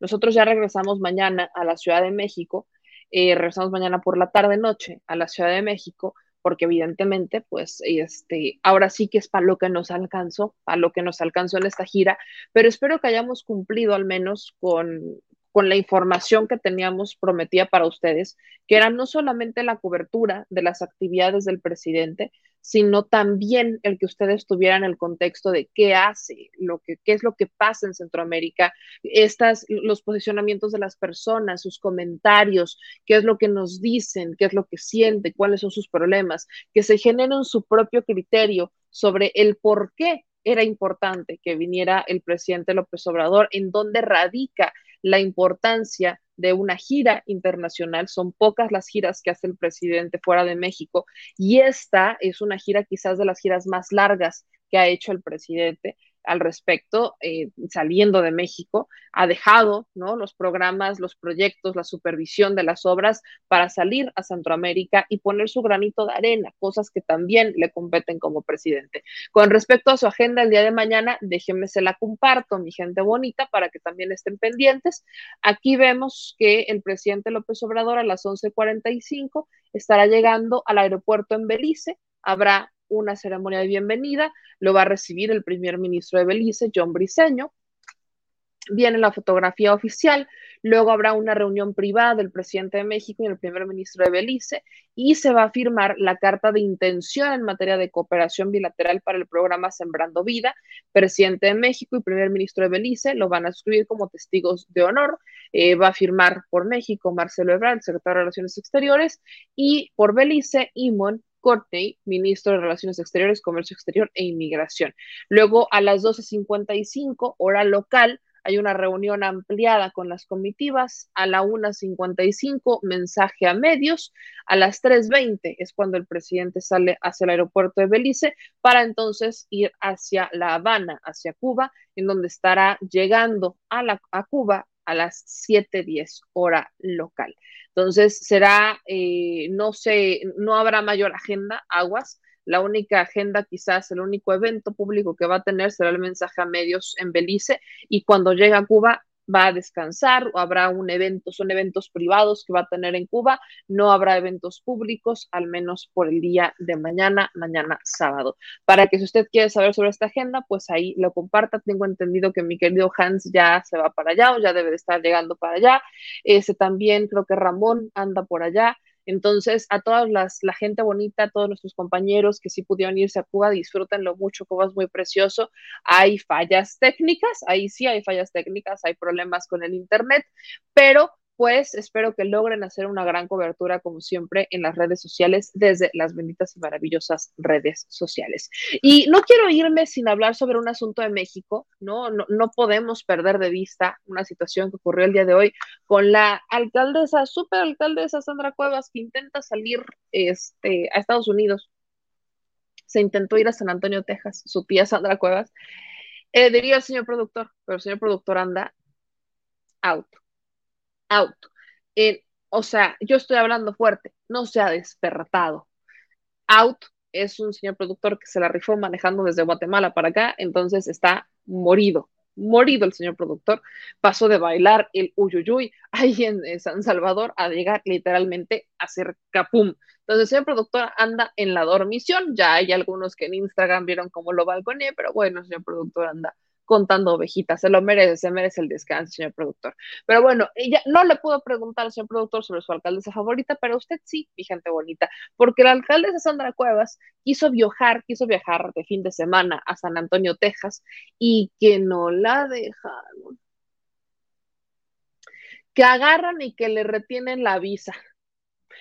Esto mediante un tuit del reportero Carlos Navarro, quien informó que en el Aeropuerto Internacional de la Ciudad de México se le impide a Sandra Cuevas subirse a un vuelo que la llevaría a Texas, por lo que le retienen su visa americana, ¿no? El tuit con el que vaya, literal, el señor productor y yo lo vimos al mismo tiempo, vimos al mismo tiempo el tuit. Haga de cuenta que, que nos sincronizamos mientras veíamos la información y llega este tuit a nosotros, ¿no? Carlos pone, que el Aeropuerto Internacional de la Ciudad de México prohibieron a Sandra Cuevas subirse a un avión eh, rumbo a San, Antonio, a San Antonio, Texas, que le retienen la visa debido a las medidas cautelares vigentes. Pero entonces, su tía Sandra Cuevas no es ni tía suya ni tía mía definitivamente, pero todos conocemos a alguien de quien sí podría ser tía Sandra Cuevas. Sube un tuit a sus redes sociales, que evidentemente tuve que pedir aquí la captura de pantalla, ¿verdad? Porque me tiene bloqueada la Sandra Cuevas, pero bueno, eh, sube un tweet a sus redes sociales en donde comparte lo siguiente, dice que eh, ella le invita ¿no? a la gente a dejar de lado los temas que generan especulación y controversia y que busca que se enfoquen en el progreso que se está generando en la alcaldía Cautemoc, a pesar de la persecución política. ¿Cuál persecución política si Sandra Cuevas fue la que pues es una delincuente confesa, ¿no? Ella acepta, termina por aceptar que efectivamente retuvo en contra de su voluntad a unos oficiales, Además hubo agresiones, rompió equipo con el que estas personas trabajaban, ¿no? Y esto la lleva a tener que, voy a estar sentenciada, ¿no? Como medidas cautelares, a hacer firmas, a no tocar el tema durante seis meses y además a ir a terapias psicológicas para controlar sus arranques de ira. Pero entonces, ¿no? Dice Sandra Cuevas, ¿no? Cuando habla de, como siempre, sacando la tarjeta de la persecución política, pero pues sube este documento ¿no? Que va aquí a su nombre, Sandra Chantal Cuevas Nieves, con fecha de su fecha de nacimiento y demás. Y dice este documento con fecha del 26 de marzo que ella no, te, o sea, se levanta, ¿no? Solicitan cancelar el registro de control migratorio a nombre de Sandra Chantal Cuevas Nieves, de nacionalidad mexicana, toda vez que se hizo el conocimiento en audiencia celebrada el 24 de marzo que el actor Alejandro González Hernández, juez del sistema procesal penal acusatorio de la Ciudad de México, resolvió suspender diversas medidas cautelares, entre estas la prevista en el artículo no alcanzó a ver del Código de Procedimientos Penales, en donde se le prohíbe salir sin autorización del país, por lo que solicitaron dejar sin efectos el registro de este control migratorio. Sobre este particular, pues informan, ¿no? Que se canceló la lista de control migratorio pero pareciera que no hizo efecto, ¿no? Esto está fichado con el 28 de marzo, en donde se habría solicitado sacarla del control migratorio, retirarla para que este, pudiera ella salir del país, ¿no? Quitarla como medida cautelar, pero aparentemente el memorándum no le llegó al Aeropuerto Internacional de la Ciudad de México y nos hicieron pasar a muchos de nosotros un momento un poco eh, agradable, llamándolo después de ver a una alcaldesa como es la, este, la, alcaldesa de la Cuauhtémoc, Sandra Cuevas, que es bastante violenta, que pues la neta agarra la tarjeta de la victimización política y eso no le queda. Pero bueno, eh, dicen aquí René, pobrecita ternurita, Zamorita critica tu poca ropa, meme, se ve hermosa con muchas gracias, Quique. Vaya, no importa lo que me ponga, lo que importa es la información, ¿no? Además, si uno está cómodo, pues eso es lo que realmente. Es que usted no sabe, el clima aquí en El Salvador es húmedo, es húmedo, aquí hay playas. Entonces, aunque la playa no está en San Salvador y están a una hora, ¿no? Las playas nos decía, la playa más cercana está como a una hora y media, se siente el clima, ¿no? Si se siente el clima como tipo Veracruz, más o menos así húmedo se siente. Este, aquí nos dicen en sus comentarios, vieja mafufa ya se iba a ver al Canelo de San Antonio a Las Vegas con los recursos de la alcaldía, dice Ángel Hernández. Eh, aquí ya empiezan con los comentarios. Luego acá nos dicen también la Kardashian de Peralvillo. ¿Quién fue el que le puso ese podo? Fue, alguien aquí en el superchat, ¿verdad? Porque yo vi a alguien que dijo la Kardashian Peralvillo y me dio mucha risa. Pero bueno, eh, sí, eh, Sandra Cuevas, la que aquí conocemos como la Kardashian de Peralvillo, pues no pudo, no pudo salir, no pudo salir de paseo la señora, pero bueno. Me quedo con esa información, mi gente, y le quiero agradecer a todas y a todos los que nos han apoyado. Aquí dice Efraín Meme, ya te dije el rillón para que alcance el regreso. No, hombre, imagínese, no, hombre, señor productor anda, o sea, aquí lo tengo, mi camita está de este lado y aquí está el señor productor, así, casi, así, arrollado. Ya subía a Instagram una historia donde está ahí arrollado el señor productor. Este, pero no, no, ¿cómo creen que, cómo creen? Eso es un delito, no lo hagan. No lo hagan, no, no, no lo haga, compa, no lo haga, no quiten riñones, por favor, a menos que sea algo necesario, ¿no? Pero no lo haga, por favor, no lo haga. Este, ya bailó por un regreso, ya bailó por un regreso, esperemos que, que nos alcance para el regreso sobre todo porque tenemos que entregar un coche, ¿no? Básicamente, que todo ya tenemos. Pero muchas gracias a todos por los que nos pudieron apoyar, ¿no? Aquí dice Gus, hola, buenas noches, soy de Cali, Colombia y admiro al presidente Obrador. Espero que también este 29 de mayo tengamos un progresista de presidente en Colombia.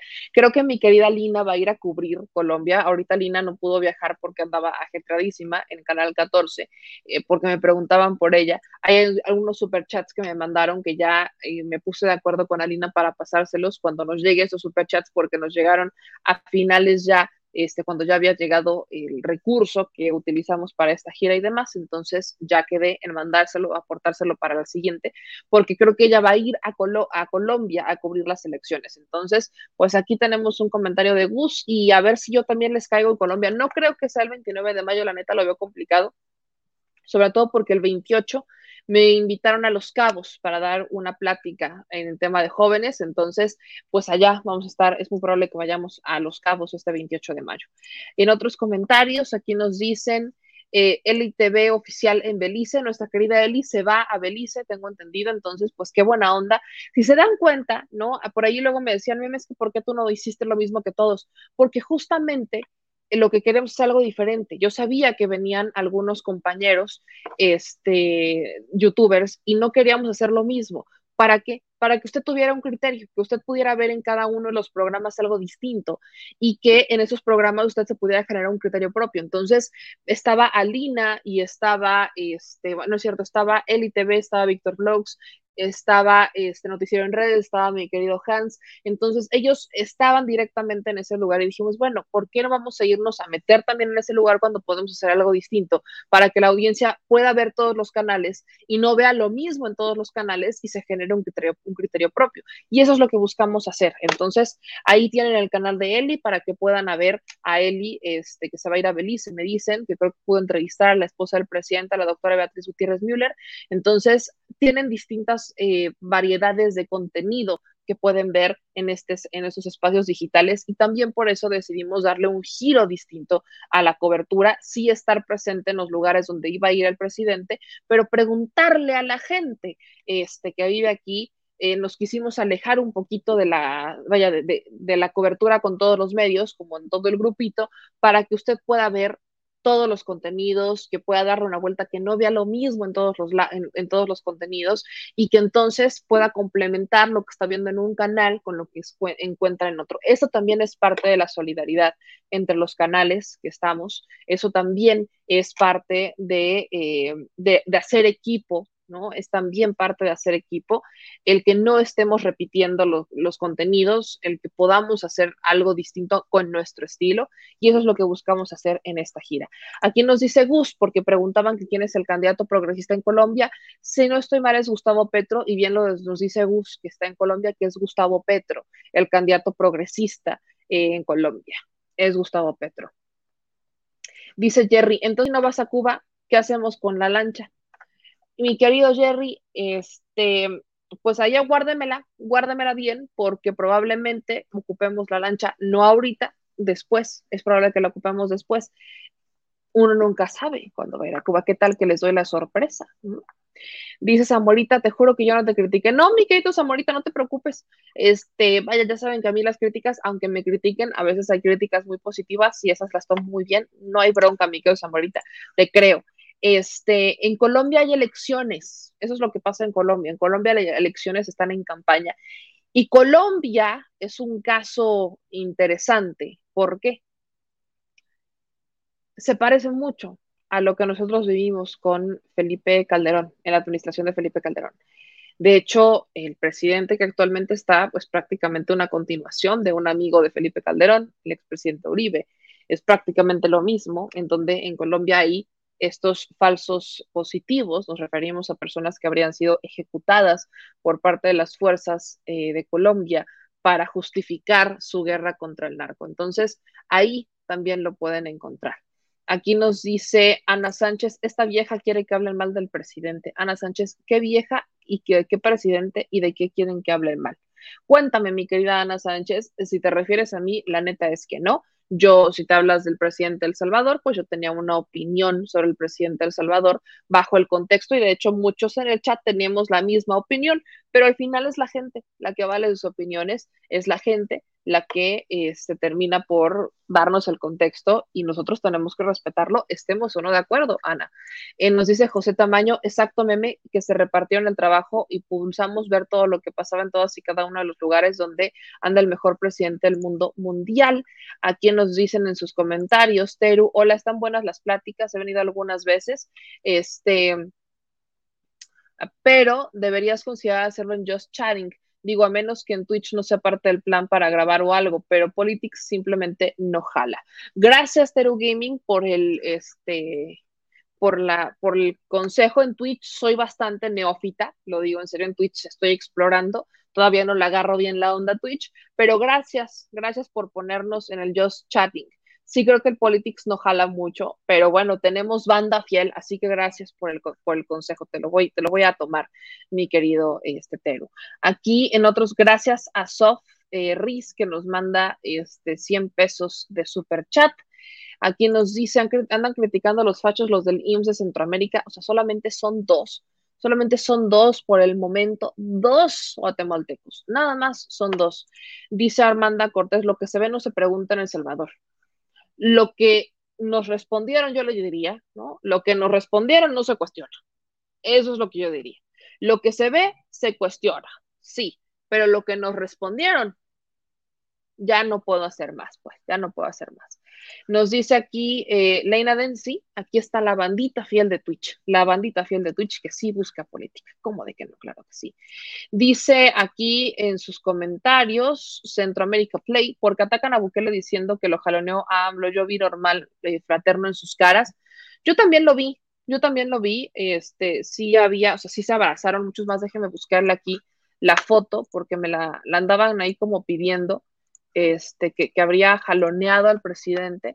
Déjeme, le voy a buscar la foto a ver si, si hacen referencia a esta, que es la última foto ya del presidente con Nayib Bukele. Déjeme se la buscation.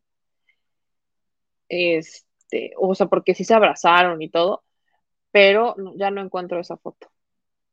Creo que esa foto fue ya de al final cuando ya están en el, aeropuerto, que ya Nayib creo que se quita la, el saco y el presidente también. Este, pero yo no vi actuar normal, o sea, yo no vi un jaloneo, pero usted dígame qué, qué, qué, sintió o qué vio, ¿no?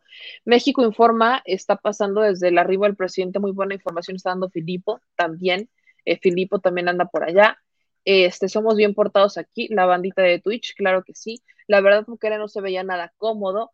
Eh, dice Marta, Bukele lo saludó como saludan los amigos, creo que le queda un abrazo y AMLO no se movió. Eh, creo que el presidente, acuérdense que el presidente a veces ya no sabe, pues, te abrazo, no te abrazo, te doy la mano, no te doy la mano, porque todos se lo critican por el tema del COVID, pero ya vimos que aquí en Centroamérica las cosas están mucho más relajadas, eh, se lo digo en serio. Dice, la música es vida y alegría, por eso hay que informarse.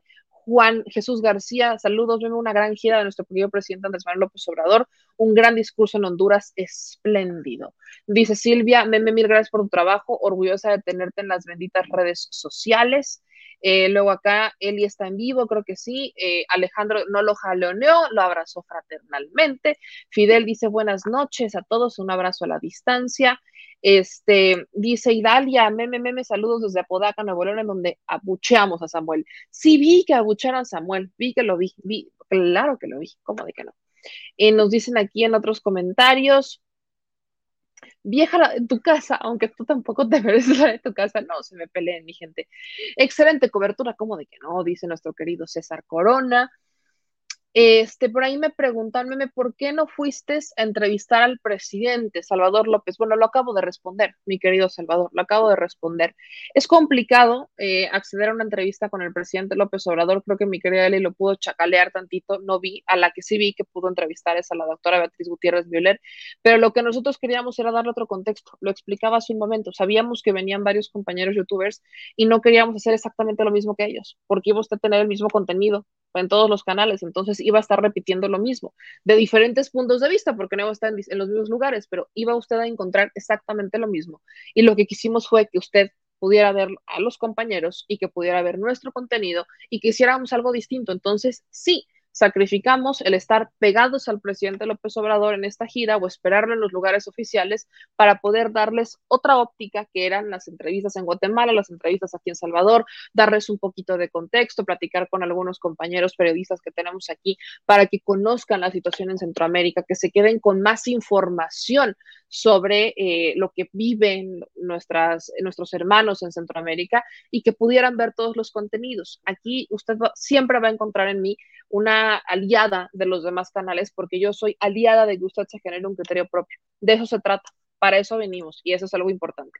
No es la última vez que vamos a tener una entrevista o que vamos a tener una, este, posibilidad de acompañar al presidente. Yo creo que vendrán muchas más, pero nuestra prioridad siempre va a ser entrevistar al pueblo. Tenemos las mañaneras, que ya regresaremos a las mañaneras la próxima semana, este, para poderle preguntar al presidente. Son oportunidades que a veces no tienen con mayor eh, recurrencia a nuestros compañeros y es más, de las preguntas que nos quedamos con la gente, lo que escuchamos a la gente, hay ya planteamientos que le queremos poner al presidente López Obrador en la mañanera. Por eso es importante escuchar al pueblo. Bien lo dice el presidente López Obrador, nada es eh, más certero que el pulso que te da la gente, pues. Eh, nos dice aquí, Charlosky nos manda un super chat de 5 dólares. Dice, Memi, Eli logró hablar con nuestro presi y la de Honduras. La felicito ampliamente. El Pegaso 1, vas a venir a Los Ángeles. Si nos alcanza el presupuesto, sí. Este, tenemos que hacer, tengo que hacer varios pagos, la neta, tengo que hacer varios pagos. El señor productor hizo aquí algunos préstamos, entonces tengo que hacer varios pagos para poder cubrirle esto que nos, es, este, que nos hizo favor de prestar y más lo que la gente nos dio. Entonces, si nos da el presupuesto, yo sí quiero ir a Los Ángeles, tengo ese pendiente con mi gente bonita, con, los paisanos en Los Ángeles, en los paisanos en Estados Unidos. Tengo todas las ganas de ir en junio, es la primera semana de junio.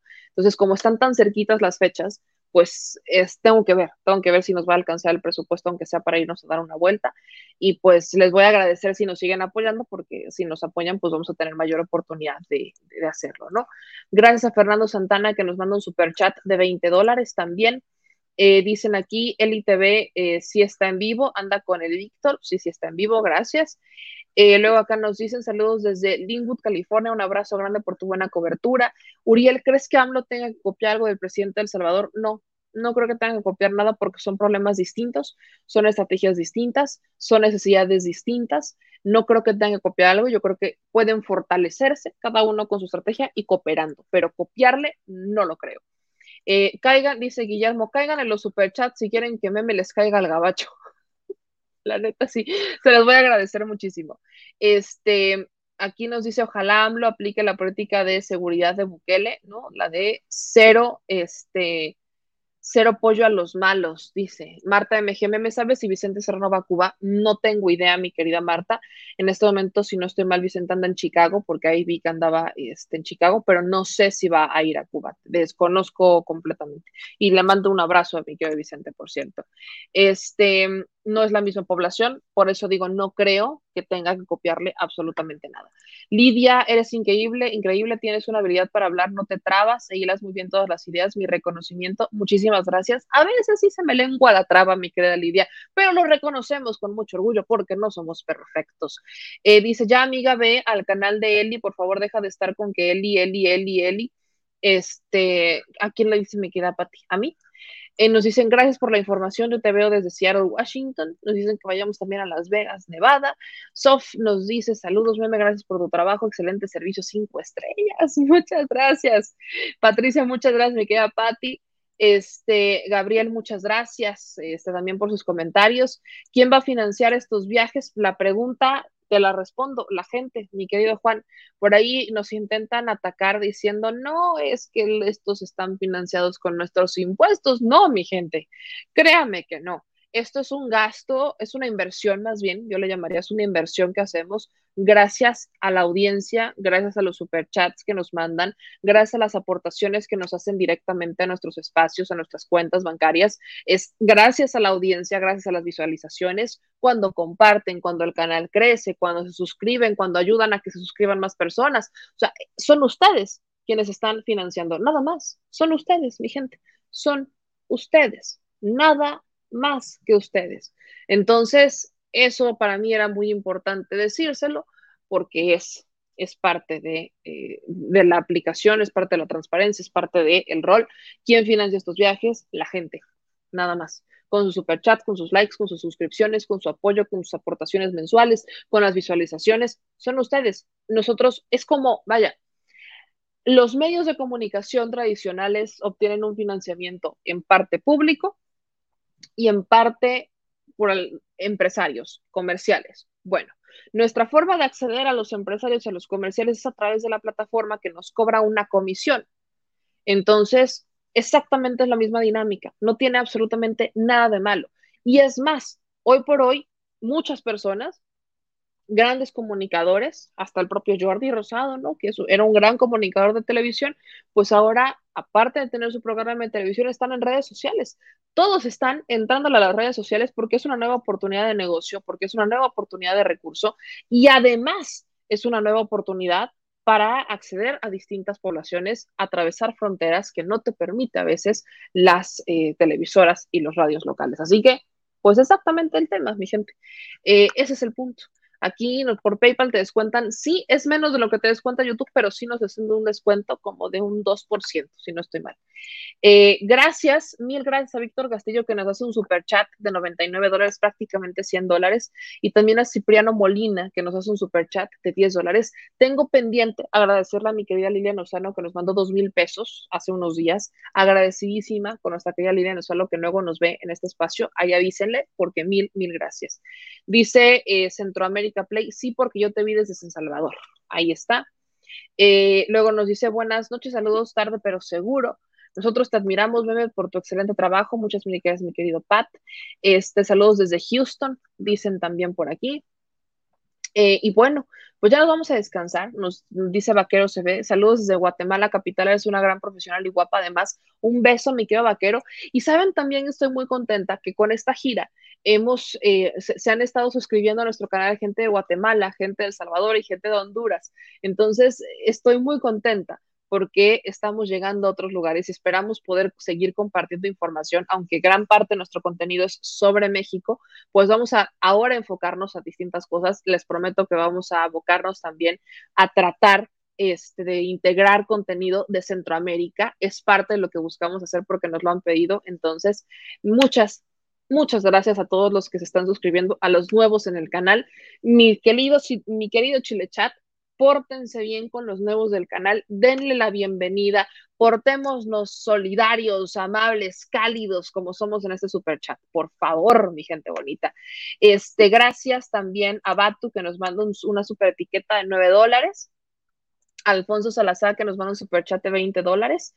Este, ahí te va para el camión desde Nápoles mexicano tlaxcalteca. Un abrazo, mi querido Alfonso Salazar. No voy a dejar de agradecerle a nuestro tío Marino Vallejo, que nos apoyó para esta cobertura, también para nuestra querida Gloria, que hicieron aportaciones económicas directamente con nosotros, aportaciones importantes, este, que nos ayudaron a comprar los boletos de avión, sobre todo, y a tener el dinero en efectivo que cambiamos aquí a quetzales y dólares. Entonces, gracias eh, por ellos que nos apoyan muchísimo y gracias a todas y a todos ustedes. ¿En qué canal estamos en Twitch? Está exactamente eh, como me llamé, ahí a la bandita de Twitch, si nos pueden apoyar, cómo aparezco, porque ya les digo que soy neófita en el Twitch, o sea, sí estoy, sí estoy. Dice Carlos RB, ya estás a medio América, pues ahí vamos.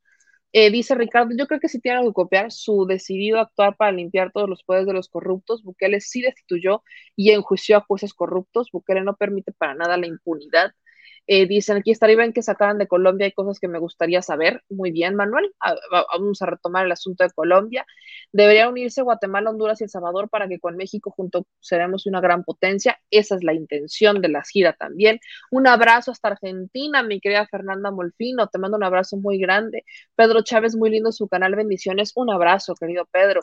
Te mando un saludo, nuestra querida Rosalba, Rocío Zúñiga también. Patricia nos recuerda que ya somos 381 mil suscriptores en el canal. Esperamos llegar a los 400 mil ya próximamente. Échenos la mano. Ayúdenos a dejar llegar a los 400 mil suscriptores y armamos una transmisión especial de Pachanga. Se los prometo, ¿cómo de que no? Este, gracias a Miguel Ángel Soto que nos manda un super chat de, de 100 pesos. Dice Joe Sports, Nápoles, Florida de Guanajuato capital, no Nápoles ni Guatemala. Y, y bueno, ustedes los youtubers sigan apoyando al presidente, está marcando la diferencia en la comunidad. Hoy sí quise platicar aquí con la gente un ratito y pues ya vamos a descansar como nos dice nuestra querida Araceli. A todos los que nos ven y nos escuchan, les agradezco infinitamente. Gracias por el apoyo, gracias por los likes, gracias por las aportaciones, gracias por, por apoyarnos en esta gira. Y pues nos vemos eh, próximamente. Mañana yo creo que nos aventamos una transmisioncilla espero desde la Ciudad de México en el aeropuerto. Bueno, ya les estaremos contando, estén pendientes de nuestras redes sociales y pendientes de nuestro contenido. Yo soy Meme Yamel, les mando un beso, síganos en las redes sociales, espero que nuestro contenido les haya gustado. De cualquier manera, aquí estamos pendientes de todas sus críticas, sus quejas, sus comentarios y sus sugerencias, porque son los que nos hace crecer. Nos vemos próximamente, les mando un beso, suscríbanse al canal y a todas nuestras redes sociales. Adiós.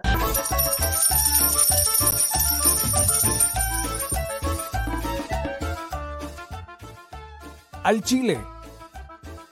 Recuerda que una forma de apoyar nuestro proyecto e impulsarnos a generar más y mejor contenido es a través de los superchats en nuestras transmisiones en vivo. Solo tienes que dirigirte al recuadro donde escribes mensajes, darle clic al símbolo de moneda, colocar los datos de tu tarjeta bancaria, el monto a donar y de forma inmediata se verá reflejado en un recuadro de color con el mensaje de tu preferencia. Otra manera, por si no nos alcanzas a ver en vivo, es ir a la descripción de nuestro video de YouTube, darle clic a la liga de PayPal y repetir el proceso como en los superchats. Ese recurso llegará directo a nuestra cuenta bancaria. En Facebook también puedes apoyarnos de forma mensual. En el inicio de nuestra página encontrarás el botón Quiero colaborar. Ahí podrás adquirir una membresía que nos impulsará a seguir combatiendo la infodemia desde esta plataforma. Y si eres de los que no confía en la tecnología, puedes hacer un depósito o transferencia a nuestro número de tarjeta Banamex, desde cualquier establecimiento, banco y hasta tu aplicación móvil. Anótalo. El número es 4766-8415-9203-0897. Recuerda, esto es completamente voluntario y es una forma de apoyar e involucrarte más con este proyecto independiente. Hazlo tuyo y comparte.